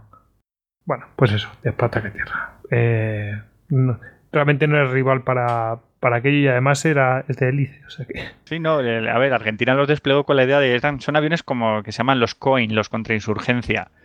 Sí. Pues eso, para apoyar a sus tropas de tierra en caso de que hubiera un desembarco británico, pero claro, los argentinos tampoco midieron el despliegue británico y que iban a poder desplegar con tanta facilidad una fuerza aérea a tantos miles de kilómetros de, sus principales bases. sí, sí. La verdad es que ahí se la jugaron los ingleses, ¿no? Sí, sí, no la no nos queda otra. Bueno, o, o- o hacían eso o cedían. No había otra. Eh, o- bueno, al final le salió bien. Eh, ¿Algo que añadir, Tony? Nada más por mi parte. Pues nos vamos ya, ya ahora sí, de que sí, fuera de la, de la Guerra Fría propiamente dicha, ya ha caído la. Pues ha caído el telón de acero. Y, y bueno, pues eh, nos vamos a la Operación Tormenta del Desierto, que es en la primera guerra de Irak. Eh, 1991, si no me acuerdo, ¿no? Si me, me acuerdo. Exacto, creo que es correcto. el 1991. Eh, pues nada, eh, Saddam Hussein invade Kuwait, se lía parda, eh, ya interviene pues Estados Unidos. De eso también eh, tenemos podcast, ¿no? Sí, sí, sí, Vamos efectivamente. Bueno, mira, vamos a mencionar el de, la- el de las Malvinas, es el número 16, ¿vale? Eh, que ahí hablamos un episodio, pues que lo dividimos en dos capítulos en Evox. En, eh, nuestro feed está en un solo capítulo ya fusionado. Eh, y bueno, pues según prefiréis. Em, y el otro, el de, el de la tormenta del desierto, es el número 37, ¿vale? Histocast 37, Operación Tormenta del Desierto.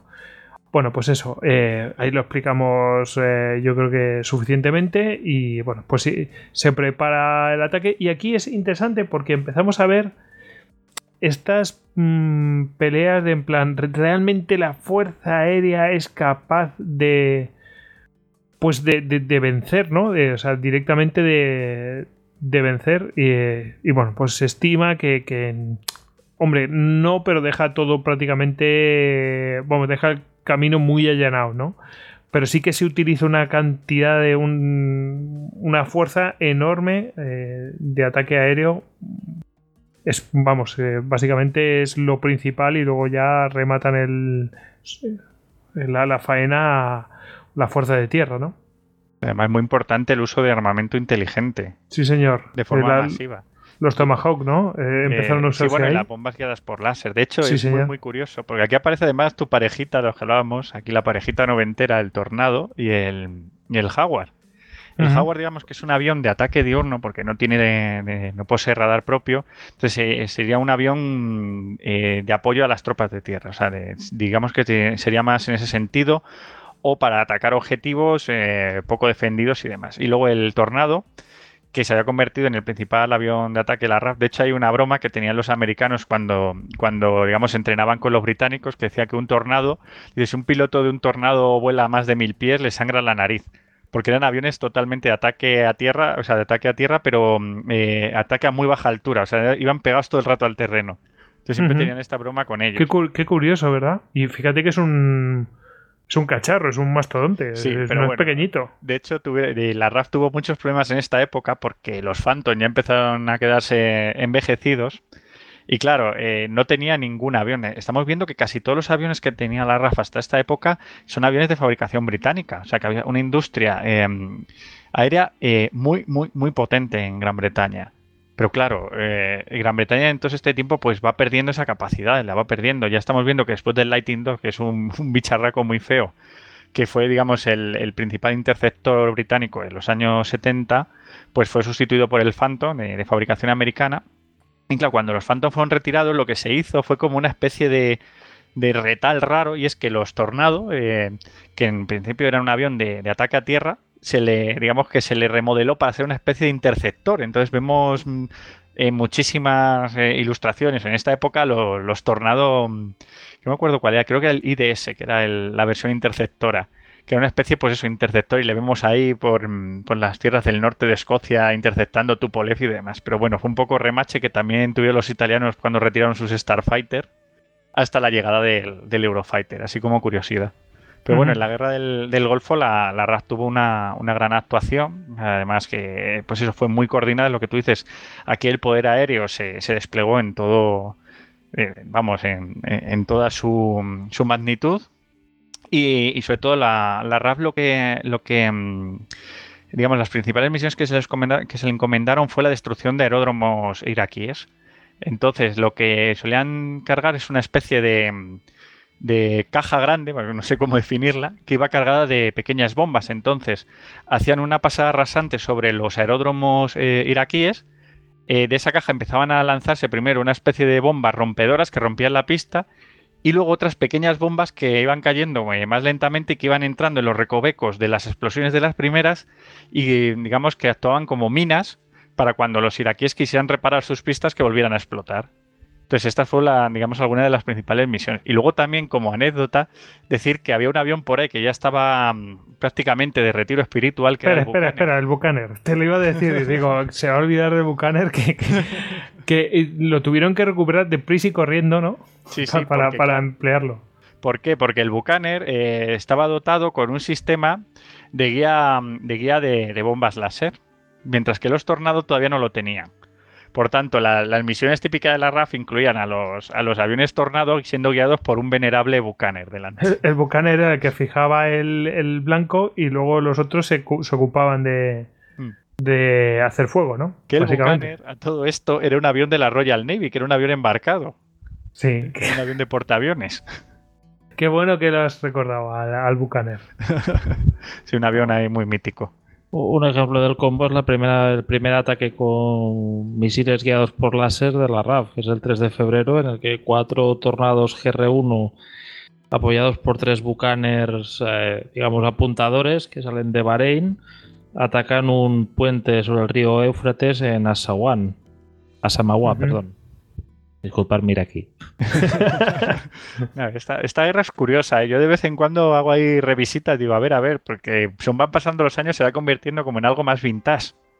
Entonces, sí, la verdad es que, fue, tremendo el despliegue que se hizo. ¿eh? Y, y aquí la RAF pues todavía tenía ese poder de, de recién heredado de la Guerra Fría, porque es que eh, acababa de colapsar en la Unión Soviética y claro, de hecho muchísimas unidades se movieron directamente desde, desde bases alemanas, de esas bases que tenía, que tenía el BAOR, que era la, British Army of Ring, o sea, ese, digamos, ese gran núcleo de, de fuerza británica que había en Alemania Occidental, o sea que que es muy muy curioso también como, como una guerra de transición entre lo que sería la Guerra Fría y, y lo que es el mundo contemporáneo, la nueva situación geoestratégica contemporánea. Bueno, en esa guerra he escuchado un documental que vi hace unos días sobre generales americanos que está en YouTube. Ahora no me quedé con qué general americano era, pero que venía a decir que ellos habían, eh, la guerra del Golfo había sido lo para lo que habían estado poniendo en práctica todo lo que habían estado preparándose para hacer en los bosques y en los valles de Europa en pleno desierto. Flipa. No, porque al final era esto, el combate contra unidades acorazadas por parte de unidades aéreas. Ha echado con poder, pero bueno, esta vez ahí no tienen bosques en los que ocultarse. Claro, claro. Encima se lo pusieron fácil. ¿eh? Bueno, bueno. eh, no sé si quieren mencionar algo más de esto. De, bueno, por supuesto. mm, eh, yo creo que la Primera Guerra Moderna, así, por lo menos la que vi yo, ¿no? Es decir, bueno, ¿qué va a pasar, no? Que le van a dar, que le va a caer, va a caer el cielo sobre ellos, ¿no? Eh, y bueno, pues eh, yo me recuerdo pero- de esas. Sí. No, no, que, que en aquella época yo es que me estoy acordando de cosas y era todo surrealista. Yo, ¿cuántos años tenía yo? Yo tendría 10 años o Sí, 9, sí. 9 años. Y me acuerdo que era que aquello era como en plan eh, que mis tíos viven en Torrejón, en plan de, ay, igual bombardean Torrejón. Y todos ahí, oh, claro, hay una base americana, igual la bombardean. Sí, pero Claro. ¿quién la va a bombardear? Sí, Claro, pero porque no, no- no entiendes nada de las capacidades que pueda tener el ejército iraquí, ¿sabes? Es como No, todo muy... yo, yo me acuerdo que entonces salió en, en Pressing Catch el, el sargento Slaughter, creo que se Ah, es llamaba. verdad. Con y lo ponían a traje- luchar con- contra el último guerrero, tío. Sí, sí, que salía con su traje de camuflaje del desierto. Sí, sí, y le ganó al último guerrero. Es como, oh my god. Tragedia general en Estados Unidos. Pues años Recordemos después... que Pershing Catch estuvo hasta Trump. es verdad. Sí, sí, sí. Bueno, bueno, nada, y fíjate, yo estuve en- también en Rota unos años después, en, en una visita que hicimos con el instituto, y nos contaban allí los, los soldados que había que, que dice que aquí, dice, joder, aquí lo que, pues claro, nosotros veíamos muchísimas calles, mucho espacio libre entre la base, la, digamos, todo lo que, lo que son las infraestructuras, y nos contaban que dice, esto libre, dice, esto en la guerra del Golfo no sabéis cómo se puso. Nos contaban de que tuvieron que segar todos los, los cañizares que había entre, entre las carreteras porque empezaron a aterrizar Harrier y demás, pues eso, para, para hacer las escalas desde Estados Unidos. O sea, tuvo que ser Claro. aquello una cosa tremenda. Pues trabajo a destajo sin parar.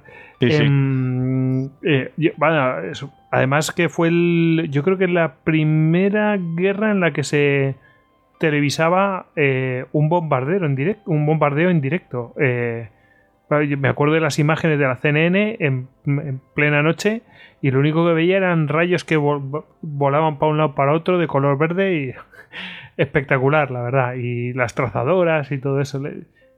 Y, de vez en cuando, pues eso, explosiones, así, pum, que veías que sabías que era una explosión porque había un fogonazo, así, al fondo y tal. La verdad es que impresiona, ¿no? Bueno, no es fue que... esa, debió ser- si no fue esa, sería alguna de Yugoslavia. También no olvidemos que también la RAF hizo sus, sus pinicos. Ujú. Sí, sí, que además Yugoslavia fue la, la primera intervención de la RAF en Europa después de la Segunda Guerra Mundial. Una intervención bélica. Mm. Bueno, pues eh, mira, ya lo dejamos nombrado, ¿no? Lo mencionado, que no lo íbamos a mencionar, pero ya lo, lo mencionamos. Y bueno, pues nos vamos a la guerra contra el terrorismo. Eh, ya nos vamos, nos venimos casi a, pues, eh, a, a- los años que estamos viviendo ahora. Y, bueno, pues eh, aunque vamos a nombrar después el tema de los drones, pero bueno, pues no sé por dónde queréis empezar. Yo por lo que tengo entendido, eh, bueno, ya sabemos la historia, 11 de septiembre, caen las Torres Gemelas, Estados Unidos invade Afganistán. Si no recuerdo mal, allí la RAF no interviene en estas primeras operaciones. De hecho, el único apoyo que prestan es un equipo de personal para la tripulación de un AWACS. No se traduce en nada más. Pero sí que posteriormente, pues bueno, a ver, ya se forme la ISAF y así, ya irán operando tanto tropas británicas de tierra como unidades de la RAF prestándoles apoyo. Y el que tengo entendido que funcionaba muy bien esa zona era precisamente pues nuestro viejo amigo el Harrier. Eh, iba muy bien para operar por los valles montañosos de Afganistán. Mm, Qué curioso, ¿verdad? Con, fíjate que al Harry lo ves ahí como tochito, ¿no? O sea, como fuerte, fuertecito. Es que fíjate, el cambio, es lo mismo, el, el cambio de doctrina que ha habido en muchas fuerzas aéreas ha sido tremendo. Yo el Harrier, en serio, no entiendo por qué lo retiran y van a poner el F-35. Si es que el Harrier se puede enfrentar para la- las amenazas que hay hoy en día, se puede fre- enfrentar perfectamente. O sea, estamos viendo, por ejemplo, en los portaaviones norteamericanos que los F-14, o sea, lo- los dieron de baja todos. O sea, un avión tan potente y tan que- bueno, porque sí, es tan- sí. tan versátil. Y lo que han dejado son todo pues una flota de F-18 de los Hornet y los Super Hornet. Pero Sí. claro, ya estamos hablando de que han quitado lo que sería el interceptor puro, o sea, el avión que, que digamos que va a hacer una defensa aérea total por uno por aviones mm, más de, de tipo pues eso de, de ataque, o sea, de aviones eh, digamos con varias mm, polivalentes, o sea, que tienen varias misiones. Pero bueno, también es el, el cambio de, de circunstancias que hay, ya no hay una gran potencia en esos momentos, porque ahora parece ser que igual Rusia y China vuelven a resurgir a lo bestia, pero en, esos momentos de, los años 90, primeros 2000, pues no existe esa amenaza y claro, se volvió un poco esa avia- aviación convencional, sobre todo de ataque. Yo creo que aquí el Harrier pues eh, tuvo mucho tirón, pero bueno, eh, los negocios son los negocios y, al final se optó por, por desarrollar el F-35. Ujú. Y bueno, a mí me ha llamado mucho la atención eh, la pervivencia del F-16, ¿no? Eh, va, jubilas ahí una serie de, de aviones y sobrevive el F-16, pues yo qué sé, por su polivalencia. No, te- no, no, no, no- no termino de entenderlo bien, ¿sabes? Sí, es barato, es polivalente. Se hicieron muchísimos F-16. En Estados Unidos han pasado las unidades de, la, de las National Air War. Eh, mm, Israel, por ejemplo, es un gran operador, lo desarrolla continuamente. También se armaron muchísimas fuerzas aéreas del, del bloque oriental. O sea, es un avión que se puede catalogar de éxito total. Ujú. Creo que incluso es un avión tan versátil que hasta hay versiones no tripuladas. Fíjate. Sí, yo creo que también lo he visto eso. Sí, sí. Alguna vez se han empleado hasta como hubo aviones de blanco con, con esto de versiones no tripuladas. Sí, sí, es que es una, es una plataforma que vale para todo. Claro, Estados Unidos hizo una tirada enorme, o sea, este avión, eh, confío, como hacen las grandes potencias, también lo hace Rusia. Normalmente desarrollan un avión top, de, digamos, de altas características, y luego otro que sería su avión de apoyo. Y claro, en Estados Unidos en los 80, pues digamos que la dupla fueron el F-15 y el F-16, mientras que la Marina tuvo el, el F-14 El y el F-14. F-18. Sí, sí, sí. Yo era muy fan del eh, F-14 Tomcat. Y yo.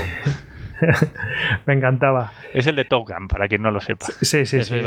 El de las alas retráctiles que podían terminar siendo pues eh, rollo delta o no. Claro, de geometría variable ahí que se ponía. Claro. Anda que no molaba eso. Brutal. El tornado Eh, también las tiene, ojo, las alas de geometría variable. Pues mira, qué bien. Eh, Claro, es que eso tenía su sentido. Eh, sobre todo si tenías que hacer, pues eso, dogfight y cosas de estas, pues tenía. Depende a, qué- a, quién- a quién te enfrentaras, pues pues hombre, pues te podías adaptar, pero bueno. Bueno, em, el tema de los drones. Eh, ya que hemos hablado de los no, no tripulados, eh, empezamos a utilizar drones en la RAF. Un hito, ¿no? Sí, en, el eh, do- en el 2007. La RAF entra en el siglo XXI, empieza sus primeras operaciones son con los drone Predator de fabricación americana allí en Afganistán. Y bueno, llega un punto que lo he encontrado en cifras, eh, en 2013 ya contaba con 500 drones. No he podido indagar ha sido tanto la, la fabri- si sigue- siguen empleando drones con fabricación en Estados Unidos o si ya han empezado a fabricar los suyos propios. Entiendo que ya pues ya están desarrollando una industria propia que supongo que también con el tema del Brexit eh, será más acentuado. Eso te iba a decir, porque es que mm, estoy viendo que poco a poco pues son más dependientes de otras naciones. Eh, Bueno, y- dependientes a tope, porque si ahora mismo vemos la, la RAF a día de hoy, a fecha de, de 2018, eh, su avión principal es el Eurofighter. que es de construcción conjunta. vamos. Claro que es, una, es un proyecto europeo, o sea, que participan Alemania, Italia, eh, Gran Bretaña y España. Y eh, digamos que el, que el avión que también ahora que digamos más interesados están en comprar, no sé si todavía hay alguno ya o alguno en servicio, tienen ya algún prototipo, es el F-35, que es de fabricación norteamericana. Sí, sí. O sea que los aviones de primera línea ya mm, no hay ninguno puramente británico. Luego, por ejemplo, los Hawker Hack, que son de entrenamiento, sí que los tienen todavía, esos sí son británicos. Pero vamos, eh, no solo en los británicos, en todo el mundo hay una tendencia, pues eso, a, a intentar hacer, eh, digamos, abaratar costes, pues eh, llevando proyectos de este calibre, porque estos aviones hay que, hay que decir que son carísimos, o sea, son, son carísimos de diseñar y demás, y entonces eh, los proyectos se van a cabo entre varias naciones para abaratar costes. Sí, bueno, que se, que se lo digan a los norteamericanos, ¿no? Lo que le está costando el desarrollo. Joder, el F-35, o sea, de- es, es lo más friki que he visto nunca. ¿eh? O sea, No, eso ya es un, es un monumento a- al complejo industrial militar. sí, sí, es una cosa tremenda. Hablamos del S-80, a veces veo por ahí documentado el S-80 que no flota, es que el S-80 es el submarino español que quieren hacer. Y demás, pues eso también, pues cuando haces un proyecto nuevo tiene muchísimas deficiencias de base, pero muchísimas. Pero bueno, la- el truco es intentar sortearlas, pero es que lo del F-35 se va de, se va de madre completamente, es una cosa. Sí, yo lo que he escuchado que tampoco es tan. O sea, que le le han dado palos por todos lados, ¿no? Pero que tampoco es tan malo. Alguien me lo comentó, me dijo, ojo que no es tan malo, ¿eh? Ojo, cuidado. Pero si porque... no es malo, es el precio, el precio final de venta es carísimo. O sea, es carísimo. Es un avión que, que no, o sea, que te, que no, digamos que no sale rentable para una fuerza aérea normal. O sea, ¿y Pues qué no- pasa? Que no- al ser tan caro, se nosotros- que comprar menos aviones y tiene un efecto, pues, que no, pues, eh, pues no es para lo que se pensó. El F-35, digamos, que, que estaba pensado en un principio como para ser la pareja del F-22. El F-22 que le pasó un poco lo mismo. Salió como, ¡guau! ¡Qué pedazo de avión! Lo último, avión Steel y tal. Pero claro, salió tan caro que fue imposible, mm, eh, pues eso, desarrollar el número o comprar el número de aviones requeridos por la Fuerza Aérea norteamericana. Por tanto, necesitaban otro más barato y salió el F-35 que tampoco es tan barato. Joder, pues vaya. Exactamente. vaya negocio que han hecho. Ah, el que lo han hecho bueno en los rusos, ¿ves? Siempre anuncia que van a sacar el PACFA, pero nunca sale. Oye, pues están teniendo todos un- unos problemas para desarrollar los. Pues eh, estos son bombarderos, cazas, eh, no, no sé cómo llamarlos. eh. Sí, son cazas de eh, quinta generación, ¿no? Creo que se llaman. Sí, no recuerdo mal, sí. Pues está habiendo un problema generalizado para desarrollar esto, bueno, excepto los chinos y los indios que, bueno, lo desarrollan de aquella manera. Claro, luego está- estamos los europeos que hacemos el Eurofighter, que es un cuarta generación en época del quinta generación. Y ya está. Eh, O los no- iraníes con su avión aquel, ¿te acuerdas? El que, ¿Os acordáis aquel que sacaron eh, con el programa espacial iraní? Que sacaron el mono del espacio y, el, y aquel avión Steel raro. Sí, sí, sí, sí, sí. Sí, que no sabía si podía volar, si eso Sí. la, la aerodinámica permitiría que volase. Sí, Ah, sí, voy a se, hacer un- metía, se metía el piloto en la cabina y se comía la- las rodillas el hombre. Sí, pero es que era una, en cop- era una copia burda de uno de estos. No sé Claro. si el F-22 o el 35, no, sí, me- no con, me acuerdo. sí, con líneas Steel así chulas. Sí, sí. Eh, ¿Qué os iba a decir? Em, eh, así desde la ignorancia, ¿no? Pero muchos oyentes les pasa lo mismo. Em, ¿Qué diferencia hay entre uno de cuarta generación y uno de quinta generación? Cuarta generación hablamos pues eso del Eurofighter, y, o sea que es un, un caza de tipo convencional, ¿no? Eh, pero claro, muy moderno. ¿Y los de quinta generación, cuál es, qué, qué, qué es lo que hace diferenciarles? Ah, ¿Solamente cuando se ha desarrollado? ¿Que, que se ha desarrollado son, son años más tarde? de tecnología realmente. Pues los, digamos, la generación anterior a los, a los de, digamos, al Eurofighter, eh, a los Tornado y demás, pues serían los Phantom. La generación anterior, pues serían eso, los, los Lightning 2 que estamos hablando, o por parte norteamericana los Delta Dart, Delta Dagger y demás, o sea, eh, o los Voodoo. O sea, van siendo un poco eh, desarrollos que se hacen en cierta época con cierta tecnología, con cierta doctrina y que cuando ha cambiado, digamos, el, el, entorno táctico, el entorno estratégico donde fueron desarrollados y ya no pueden adaptarse a las misiones para las que son requeridos, pues se les, se les tiene que dar de baja. Uh -huh. O sea que son los sucesores, ¿no? O sea, Exactamente. Hablam, hablamos de eso. Básicamente, Exactamente. Lo hemos visto con la Fuerza V. La Fuerza V, ¿qué pasa? Que hay un momento en que ya para lo que han sido diseñados no funcionan. O sea, ya no tienen la capacidad de, de llevar una bomba a, a, la Unión Soviética. Entonces, ¿qué se hace? Pues se, si se puede, se reconvierten en bombarderos convencionales o en aviones cisterna. Y los que uh -huh. no, pues se dan de baja. Y, por ejemplo, el Valiant fue dado de baja mucho antes que los Victor, que los Victor, por ejemplo, aguantaron hasta la guerra del Golfo, que fueron los, los aviones cisterna. O que los Vulcan, los Vulcan creo que después de la guerra de las Malvinas ya no participaron en más acciones bélicas. Sí, yo creo que no. Eh, no, no participaron ninguna más. Mm. Pero bueno, más que nada, las generaciones un poco es como coger lo, los aficionados a la Segunda Guerra Mundial, que serán mayoritarios, pues coger un caza del 39 y ponerlo contra un caza fabricado en el 45. Sí, o sea, exactamente. Uh -huh. propio un Spitfire Mark I no es un Spitfire Mark IX. Uh -huh. Oye, eh, bueno, entonces, ahora mismo, ¿cuál es la situación de la RAF? Apoyo a acciones tácticas y cosas de estas y pura defensa, ¿no? O sea, prácticamente pues... disuasión, ¿o, ¿o cómo? Pues la RAF ahora mismo, situación actual así, a, a grandes rasgos, eh, pues tiene los, eh, fuerzas de tornado, que está todo, sobre todo sustituyendo por los Eurofighter. Eh, los Eurofighter, digamos que la primera tanda gorda que salió es, eran aviones aire-aire, los que tiene España también, o sea, no, no son aviones. O sea, caza aire. puro. Claro, un caza puro. Pero claro, un caza puro realmente en Europa no lo necesita nadie.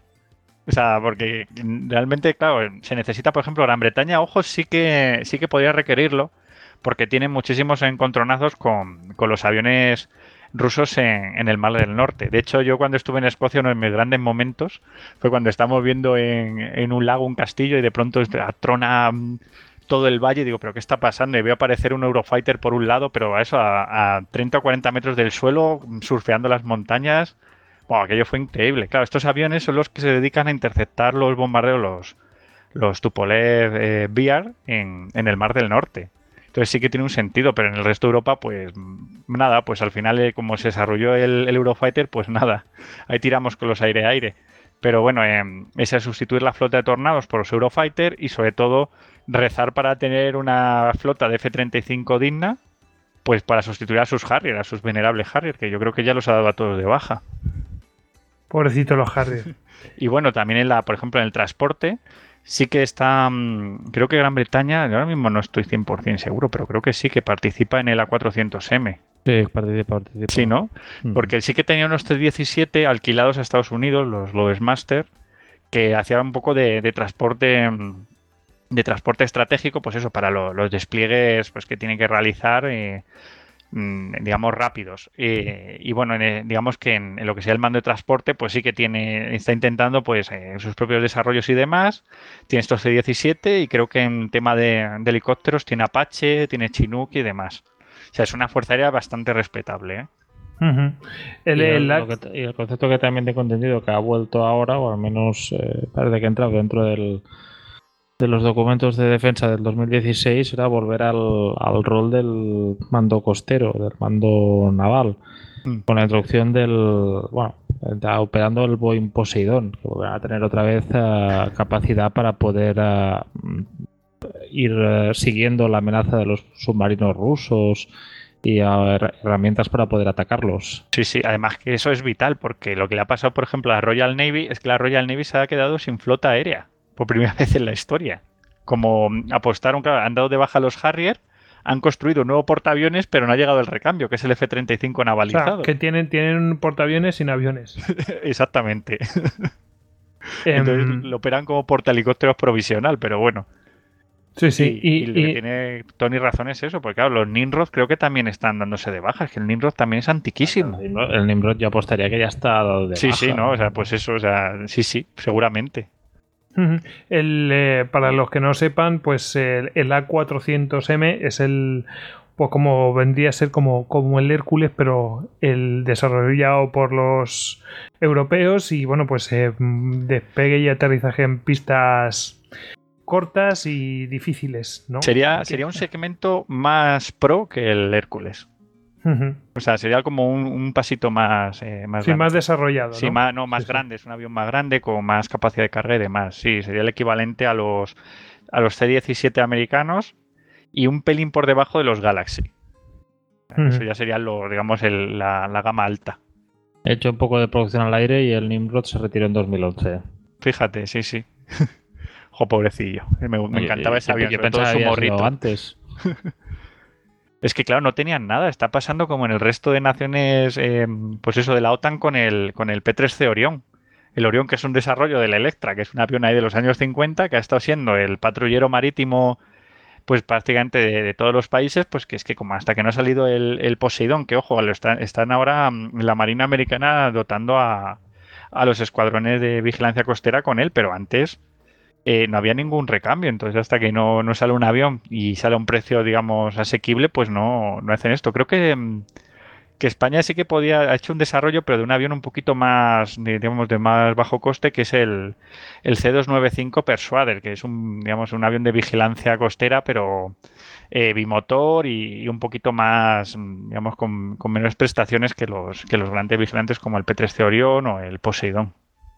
Es, es interesante, sí, lo de que vuelvan las capacidades costeras. Bueno, pues eh, ya veis que estamos aquí con una situación que mm, está reconvirtiéndose, todo el mundo se está reconvirtiendo, se está intentando cambiar, adaptando, pero es que es muy caro, es muy caro y no hay dinero. Sí, sí. Hay, hay una burbuja, luego hablamos de burbujas, pero la burbuja militar a mí me parece impresionante. Uy, lo que ha dicho. bueno, em, bueno, hemos llegado al final. Eh, esto daría para un, no digo un histocast, a lo mejor sí podemos hacer un histocast de eso, ¿eh? Eh, a lo mejor sí lo podemos hacer. Mm, Se puede plantear. Pero bueno, seguro que podemos hacer una discusión de cervezas y, y- hablamos de eso.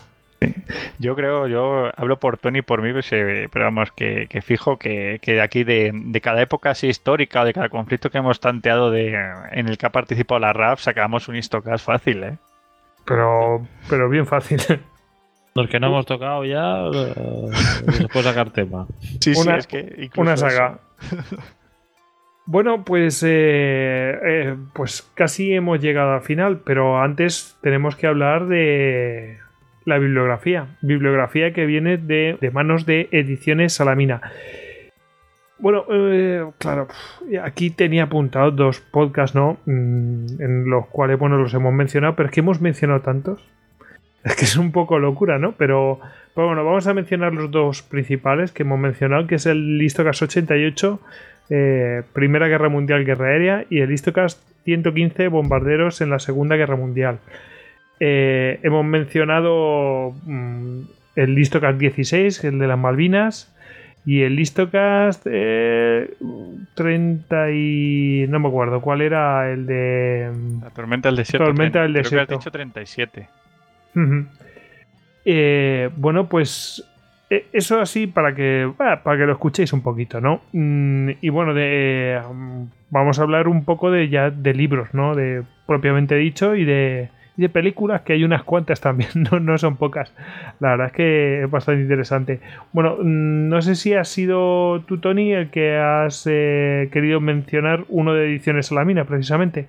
Sí, evidentemente, vista la ocasión, era la oportunidad perfecta para hablar de Dogfight de Alfred Price. Es un libro que nos ha brindado Ediciones Salamina, donde podemos ver desde la carlinga de los pilotos eh, lo que es el combate aéreo a lo largo de la historia, desde los principios del combate aéreo en la Primera Guerra Mundial hasta llegar prácticamente poco antes de la actualidad. Em, También ¿algún- quería aprovechar para, o sea, buena parte de este podcast ha venido gracias a- al libro que ha sacado Osprey eh, de Royal Air Force, a Centenary of Operations de Michael Napier, que es eh, un repaso cronológico a la RAF en diferentes etapas. Eh, muy interesante, eh, la verdad es que he aprendido mucho con él, lo cual siempre está muy bien y muy recomendable. Lo suscribo. O sea que os ha gustado bastante. Sí, sí, la verdad es que es una pasada. O sea, o sea, que podríamos decir que es el libro de referencia sobre este tema. Eh, yo creo que es un libro que es- resume bastante y da una idea muy general de lo que de las operaciones que ha llevado a cabo la RAF sin, sin digamos olvidarse nada, o sea, tampoco metiéndose en temas cronológicos de en el mes tal le dieron una medalla no sé quién, en el mes no, no sé cuánto pasó tal cosa, no, no, sino una cosa bastante bien estructurada y con los principales puntos de interés de, de- de- las operaciones que llevó la RAF a lo largo de todo el siglo XX y parte del siglo XXI. Pero sé que tenéis por ahí un libro de estos que son que son de consulta, porque leérselo es imposible. Uno de estos de en plan de a ver qué pasó tal. Sí, yo, yo he encontrado por ahí un libro de la propia Royal Air Force que se llama RAF 100, o sea, los 100 años de la RAF. Y realmente en este libro eh, lo que hace es, mm, pues, eh, digamos que es uno de estos, em, eh, pues, eh, diga, eh, mm, no sé describirlo, a ver, como si fuera una cronología realmente. Un compendio. O sea, sí, un compendio cronológico eh, de, de lo que sería eh, año a año y mes a mes de los de las principales mm, sucesos que han ocurrido en la RA, las- eh, los principales momentos, la- el- digamos, la- las efemérides importantes y demás. Pero claro, es una locura porque si bien, por ejemplo, tú te metes en la década de los años 20, pues ves cosas interesantes, pero claro, cuando te metes en la, en la década de los años 40, pues aquello es una locura. Claro, pues ca- calcula Claro. las operaciones. Bueno, pues eh, oye, muy bien, muy bien. Eh, ese es el libro gordo de Petete. Sí, algo así. De todas maneras, fíjate que hemos tocado poquísimo la Segunda Guerra Mundial, pero es que claro, es inabarcable. O sea, si vamos a si hubiéramos tocado todos los frentes, todavía seguiríamos dándole tela. Pues nada, la RAF y cruzando el Himalaya, llevando suministros a China, cosas así. O sea, es que fue, fue una operatividad brutal lo que llevó a cabo en, la Segunda Guerra Mundial. Eh, yo lo he comentado fu- fuera y dentro del micrófono, no, ya. Pero bueno, eh, lo quería mencionar. Hay un. ah, eh, Porque he estado buscando un document, algún documental o documentales que hablaran de la RAF, la historia de la RAF en su conjunto. Y lo único que encontré es uno de 1980 y que está dividido en tres partes. Y el, el caso que, bueno, eh, se llama eh, eh, de Royal Air Force Past and Present, pasado y presente, bueno, pasado y más pasado, ¿no? a día de hoy, pero bueno, está, está bastante interesante, eh, sobre todo los orígenes y bueno, cómo se adaptan a lo que es la Guerra Fría. Los tres capítulos son la, la- hasta la Segunda Guerra Mundial, el segundo capítulo es la Segunda Guerra Mundial y el tercer capítulo es después de la Segunda Guerra Mundial, o sea que bueno. Y que dura hasta los 80. Eh, claro, hasta 1980. O sea, que no tiene lo de las Malvinas. Y los. Pues, pues, ¿sabes lo que pasa? Que, que me quedé ahí. Bueno, en la portada, según empiezan, eh, empiezan mostrando un, eh, un Vulcan. Y eso debe ser como lo más moderno, porque lo ponían con uno de estos mm, que parecen una, un, eh, una cometa, de estos iniciales más primitivos, y muestran un Vulcan sobrevolando aquel avión. y, y da miedo. El otro está en tierra, obviamente, porque eso no hay quien lo vuele ya. Eh, pero vamos, eh, a ver, lo que está interesante es ver pues imágenes de pues de la familia real británica mm, paseándose, o sea, imágenes que realmente no has visto y ver qué aviones pilotaban. Es- eso es interesante y ver un poquito. El otro es un poco general, ¿no? Te va mostrando pues las necesidades y cómo van evolucionando, pero de manera muy general. Lo importante son las imágenes que muestra, que son muy interesantes. Pues fíjate, tengo yo un libro que se llama Pilotos de caza de Patrick Bishop, que también he estado consultando un poco y aquí eh, tiene una anécdota muy graciosa ahora que hablaba, y es que cuando empieza la Segunda Guerra Mundial, eh, ¿os acordáis de esos escuadrones de Gladiator que iban a mandar a Noruega? pues parece ser que, Churchill fue ahí a, revisarlos, a pasarlos revista antes de enviarlos a, Noruega y, y, parece ser que se puso delante de las ametralladoras de un gladiator ahí a tocarlas a ver cómo, oh, tal, no sé qué, están bien calibradas, mientras que su mujer se subió a la carlinga y el piloto dice que en un momento dado empezó a apretar el botón de, de disparo y que tuvieron que levantar a la señora corriendo porque casi deja manco a Churchill. Joder. que bien que el Gladiator tenía, tenía, digamos, el sistema de tiro muy sensible y, y que fallaba muchísimo. Uf. Y dieron un buen susto. Madre mía. Eh, qué, qué mieditos, tío. Eh, con un garfio, imagínate a Churchill con un garfio. Sí, sí. Eh, bueno, y vamos a ir a la parte de, ya que hemos mencionado audiovisual, eh, aquí tenemos películas y documentales. Vamos a, a, ir primero con los documentales y después vamos a por las películas, ¿os parece? Venga. Venga, vamos. pues docu documentales aquí tenemos dos de que están en Netflix, que son de Guy Martin. Eh, que este, el, a ver, yo no conozco mucho a este tío, pero este tío es un especialista en, en, eh, en vuelo acrobático, ¿no? Si, no me equivoco. Yo por lo que he buscado por ahí, eh, por Google, lo que tengo entendido es que, a ver, es motorista, también ha sido tema, de tema mecánica domina bastante. Y yo imagino, bueno, también con su aspecto, con sus patillas, estilo piloto de Fórmula 1 ochentero, setentero y así, pues da una imagen quizá mejor. Hubiera sido curioso ver a Jeremy Clarkson ahí haciendo estos documentales. Que ganas no creo que le hubieran faltado, porque el hombre es muy fan del Spitfire. Sí, sí. sí, sí. Según él es la John mejor May, máquina John fabricada en Inglaterra. Que, John Macy que hace documentales de movidas ahí británicas del siglo XIX. En plan de, ah, oh, sí, la locomotora tal, no sé qué. Sí, sí, les, les encanta los de Top Gear. Ahora son un gran, turis, gran tour, creo que es, ¿no? Yeah. El programa nuevo que tienen. Bueno, pues el Guy Martin este tiene dos, ¿no, Tony? Sí, hizo primero uno del, gran icono de la RAF en la Segunda Guerra Mundial, el Spitfire, en que cogen un, los restos de un Spitfire eh, que había tenido que hacer un aterrizaje forzoso en Dunkerque y lo van restaurando de forma artesanal hasta ponerlo prácticamente de vuelta operativo. Te explica tanto la historia de la, cómo se fabricaban, visitas por las antiguas fábricas de Spitfire, ahí en Castle Bromwich y, te da una visión bastante completa del avión.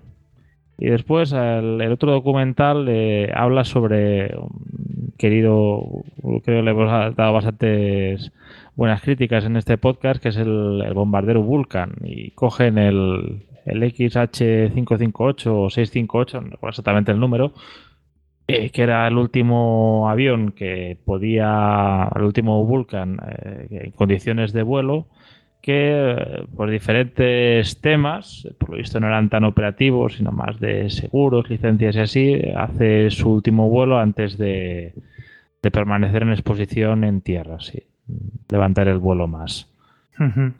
Eh, es interesante este porque, bueno, ves la evolución y, bueno, pues el tema de cómo han ido cambiando las necesidades de la Royal Navy a lo largo de los años durante la Guerra Fría y bueno, para, para que se diseñó y todo eso, pues eh, te muestra todo eso y, también hay, hace una interesante comparación precisamente con Spitfire eh, y dicen, pero bueno, si tenemos un montón de Spitfire los Spitfire que más viejos siguen volando, eh, sí, pero lo dicen, ¿no? Que es que el Spitfire es un producto que que es muy mecánico, es muy como, como sencillo, pero es que el Vulcan lleva tantas piezas y tan complicadas, es, es otro rollo, es, es, otro mundo completamente diferente y, y, el coste de mantener un Vulcan es disparatado, totalmente eso, eso disparatado. Son generaciones, Goyo.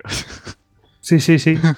es disparatado. Y, y, bueno, pero no es el coste lo que hace finalmente, como tú has dicho, que, eh, que no pueda volver a volar, ¿no? Es el tema de, pues, de seguros que ya no queda gente especializada en, en el Vulcan que se van a tener que jubilar y tal y, y pascual, ¿no? Entonces, bueno, dicen, bueno, hasta aquí, hasta aquí llegamos. La verdad es que está muy interesante, es recomendable, recomendable verlo.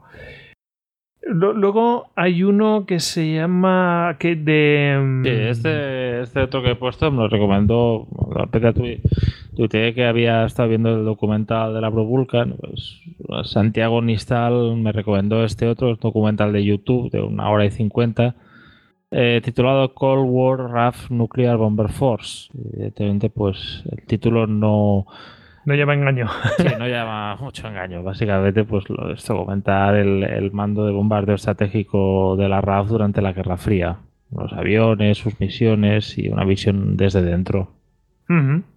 Em, vamos con las pelis, venga. Y a- antes de decir que, a ver, que Eso. esto ha sido una selección por parte del elenco de este podcast de todo el mar de documentales que hay sobre este tema, y de la misma forma que las películas que comentaremos pues, son una parte de toda la extensa filmografía que hay sobre el, el mundo de la aviación y la RAF.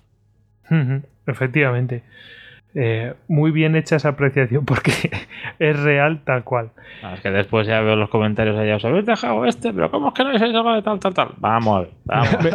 Me parece genial, además, que los oyentes completen en los comentarios con películas. De, de- de, oye, pues esta, esta película, genial.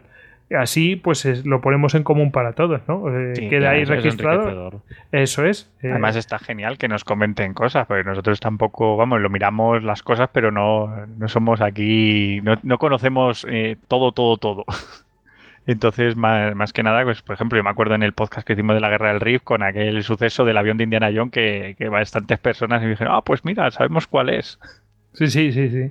Incluso de gente de podcast. eh, Sí, la amigos, ¿no? de Endor, Eso eh, es. motor y al aire, sí, sí. O sea, O sea que muy bien. Podcast creo que también nos comentó, o sea que mola, mola eso.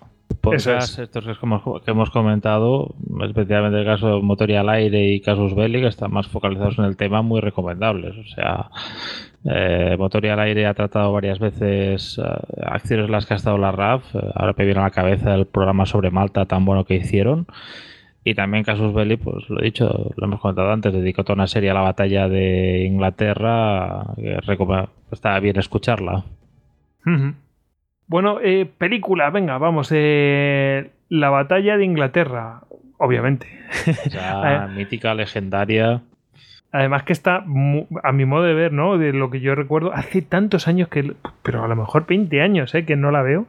Eh, qué viejo soy, macho. me, he venido, me he vuelto viejo de, gol- de golpe. Ya- Eh, la batalla de Inglaterra, tío. Eh, mm, peliculón, ¿no? Tiene, tiene escenas muy míticas, ¿eh? Sí, sí. Además, yo creo que muestra bien, eh, pues, el trabajo en tierra, ¿no? De, de que están ahí pendientes intentando, bueno, lo- el tema de los pilotos continuamente saliendo y, bueno, yo Sabe- creo ¿Sabéis como curiosidad que, que las escenas de los aviones alemanes, la escena del principio, esta que salen, que sale el general alemán, alemán pasando revista a los aviones y a las tripulaciones, pues esa fue rodada en el aeródromo de Tablada, en Sevilla. Porque claro, los, los 109 y los, y los Henkel G111 eran españoles todos. pues, que era lo que quedaba. Claro, era el, el único país que en ese momento tenía esos aviones en, en estado de vuelo era España y, y- y, digamos la productora de la película se los alquiló. Eh, eh, En esa escena es mitiquísima la música. en fin. Eh, ya le hemos mencionado, la de Dan Busters, ¿no? Bueno, hemos comentado la acción. Hay otra película bastante rollo suspense y así, con esta gran misión. Y también, pues, sobre. Hemos, eh, hemos hablado del Mosquito y que menos que también recomendar Escuadrón Mosquito. Pero lo he dicho, también hay muchas películas que tratan esto y esto ha sido una. Plan, elige tres películas primeras que te vengan a la cabeza. Pam, pam, pam, pam. sí, sí. Y bueno, y de videojuegos ni os cuento, o sea, ahí hay de todo, pero. Pero bueno, aquí habéis anotado uno, ¿no? Eh, no sé quién lo ha anotado, Tony o Es- David. es Yo creo que. Tony. Sí, tiene pinta. Eres más jugón. Bueno, lo que puedo. Ahora mucho menos que antaño, pero. Digo que, que David, ¿eh? Digo que David. No, yo se lo juego al War Thunder y siempre me derriban, que de estos de los barquitos y los aviones, eso. No, la verdad es que no entrando en el apartado de los simuladores, que TBT pues eso da para, para muchos títulos y así, centrarme más en el concepto de juegos más operacionales, estratégicos, y he puesto el Combat Mission Air Naval Operations, el CEMANO. Que claro, es prácticamente yo creo que con no es un juego para jugadores noveles, yo creo que te convalida para poder organizar un ataque aéreo sin problemas, porque es un juego que, lo he dicho, vas controlando tanto operaciones navales como aéreas, eh, has de organizar tus aviones, la carga que llevan, sus tiempos de despegue, quiero decir, es un simulador de estos hardcore, pero bueno, yo imagino la satisfacción cuando envías tus eh, Jaguars y tus Tornados a atacar los aeródromos en Irak o donde sean y la misión tiene éxito, pues es gratificante. Madre mía, qué juegos hacen. No, es, es una pasada, o sea, si empiezas a buscar ahí los, los Interaction Reports, es que es, eh, yo ya te digo, o sea, yo creo, así como había un simulador de submarinos que ahora quieren sacar, eh, se llama U-Boat, que o sea, has de controlar, eh, pues, unos aspectos tan importantes como, no sé, el manejo de los timones de según qué válvulas y así, que yo tengo una teoría que con eso te convalidan el título de, de comandante de submarino, pues yo creo que con este, pues ya la- el título de escuela mayor de, de- bueno, de Estado Mayor eh, Aeronaval también te lo ha de convalidar. Joder. Sí, que, que hacen los ataques de submarino a, a tiempo real, vamos. Sí, es decir, esto tú desplegas el avión, o sea, o- o en misión de submarina tú desplegas el avión, dices al Nimrod dónde pasa, dónde tiras sonoboyas, ostras, sonoboya, está un contacto, contacto, tal, venga, empiezas a enviar torpedos. Es entretenido, Sí, sí, demasiado entretenido. eso me temo. Bueno, pues. eh, uf, ¿Y qué simuladores tendrán? O sea, si esto lo tenemos los demás, pues calculad. Em, bueno, chicos, em, ¿tenemos algo más? Eh, sí, tenemos una cosa, un recomendar una visita, ¿no? Sí, bueno, una visita que no hace falta tampoco ir es el Museo de la RAF en Londres. Digo que no hace falta ir porque a alguien se le ha ocurrido ponerla en el Street View de- del Google Maps. Ah, qué grande, qué grande. O sea que puedes ir entre los avioncitos del Battle of Britain Hall o las diferentes salas y viendo los aviones que tienen en exhibición en el Museo de la RAF, que es tremendo. No solo tienen aviones británicos, sino que tienen aviones alemanes de la Segunda Guerra Mundial y algún que otro avión americano. Y hay aviones míticos como el Arrow Lancaster, tienen Spitfire, por supuesto, eh, BF-109, Henkel G-111, o sea, tienen de todo, o sea, tienen DH9, o sea, es, es una pasada, la verdad. Yo es que le estoy echando un ojo y digo, "Ay, voy a ver si puedo ver alguna cosilla. De pronto pongo el Street View y se podía visitar entero. Digo, uff, qué grande. Joder, pues eh, ya. ¿Cuántas tardes te has pasado mirando ahí? Yo, en vez de jugar, hago eso. No lo sabía. Cada cual se entretiene como puede. Claro, me entretiene de una manera. Tony aplica toda su inteligencia mental en montar operaciones aéreas y yo voy dando ahí, ting, ting, ting, ay, mira qué avioncito más bonito. Y bueno, de la misma forma recomendamos de la RAF, el Smithsonian del aire, del aire de Washington, recuerdo mal, también tiene un Spitfire en exposición. Pues, eh, pues no lo sé Museo porque no lo, no, no- no lo visité, no lo visité, pero bueno, eh, no sé. Ya que Ahora, Y- ahora he hecho un vistazo rápido y lo he confirmado. Estoy mirando ahí las fotos del Sí, viaje. Spitfire hay muchos. En el museo de, digamos, el museo del ejército de Bruselas, el museo militar de Bruselas, también hay un Spitfire. Un avión ahí muy mítico. Pues sí, seguro. Además, yo, yo estuve en el de. mm, eh, ¿Cómo se llama? El de Pensacola. Y no sé, supongo que tendrán mm, algunos, seguro, seguro que tendrán alguno ahí. Bueno, ya no me acuerdo porque había tanto avión norteamericano. Bueno, en la puerta, en la puerta había un F-14 rampante, o sea, así directamente. Habían puesto un F-14 rampante. Por cierto, también se puede ver en el Street View por, por si alguien no me cree.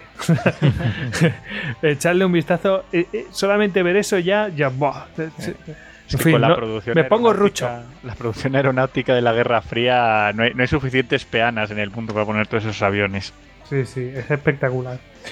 Eh, bueno, pues eh, hemos llegado al final, chicos, hemos llegado al final, pero antes de despedirnos tenemos que agradecer a, a los mecenas pues su, pues su ayuda, ¿no? Y especialmente a los eh, patronos héroes de las termópilas, NG, NG, Paloma Hernández y Daniel, que nos han, bueno, pues nos han producido este programa. Así que, pues nuestro agradecimiento y pues ya nos tenemos que despedir. Qué pena. Bueno, nos hemos emplazado unos cuantos podcasts así en plan reto a, a sacarlos. eh, y bueno, pues eh, nos despediremos con alegría, con esa esperanza de hacerlos en el futuro. Despedimos a Tony, arroba Lord en Twitter. Venga, Tony, buenas noches. Buenas Le despedimos a David, arroba David Nagan en Twitter. Pues nada, buenas noches a todos. Y se despide de ustedes Gojix barra baja Salduero. Ya sé que a todos nosotros nos podéis encontrar en Twitter, Facebook, Google Plus, Pinterest, Telegram, YouTube e Instagram. Y que cualquier cosa que necesitéis en istocast.com, allí estamos. Venga, ala, a despedirse todos. Chao, chao. Adeu. Los F35 del podcasting. Semper Fidelis.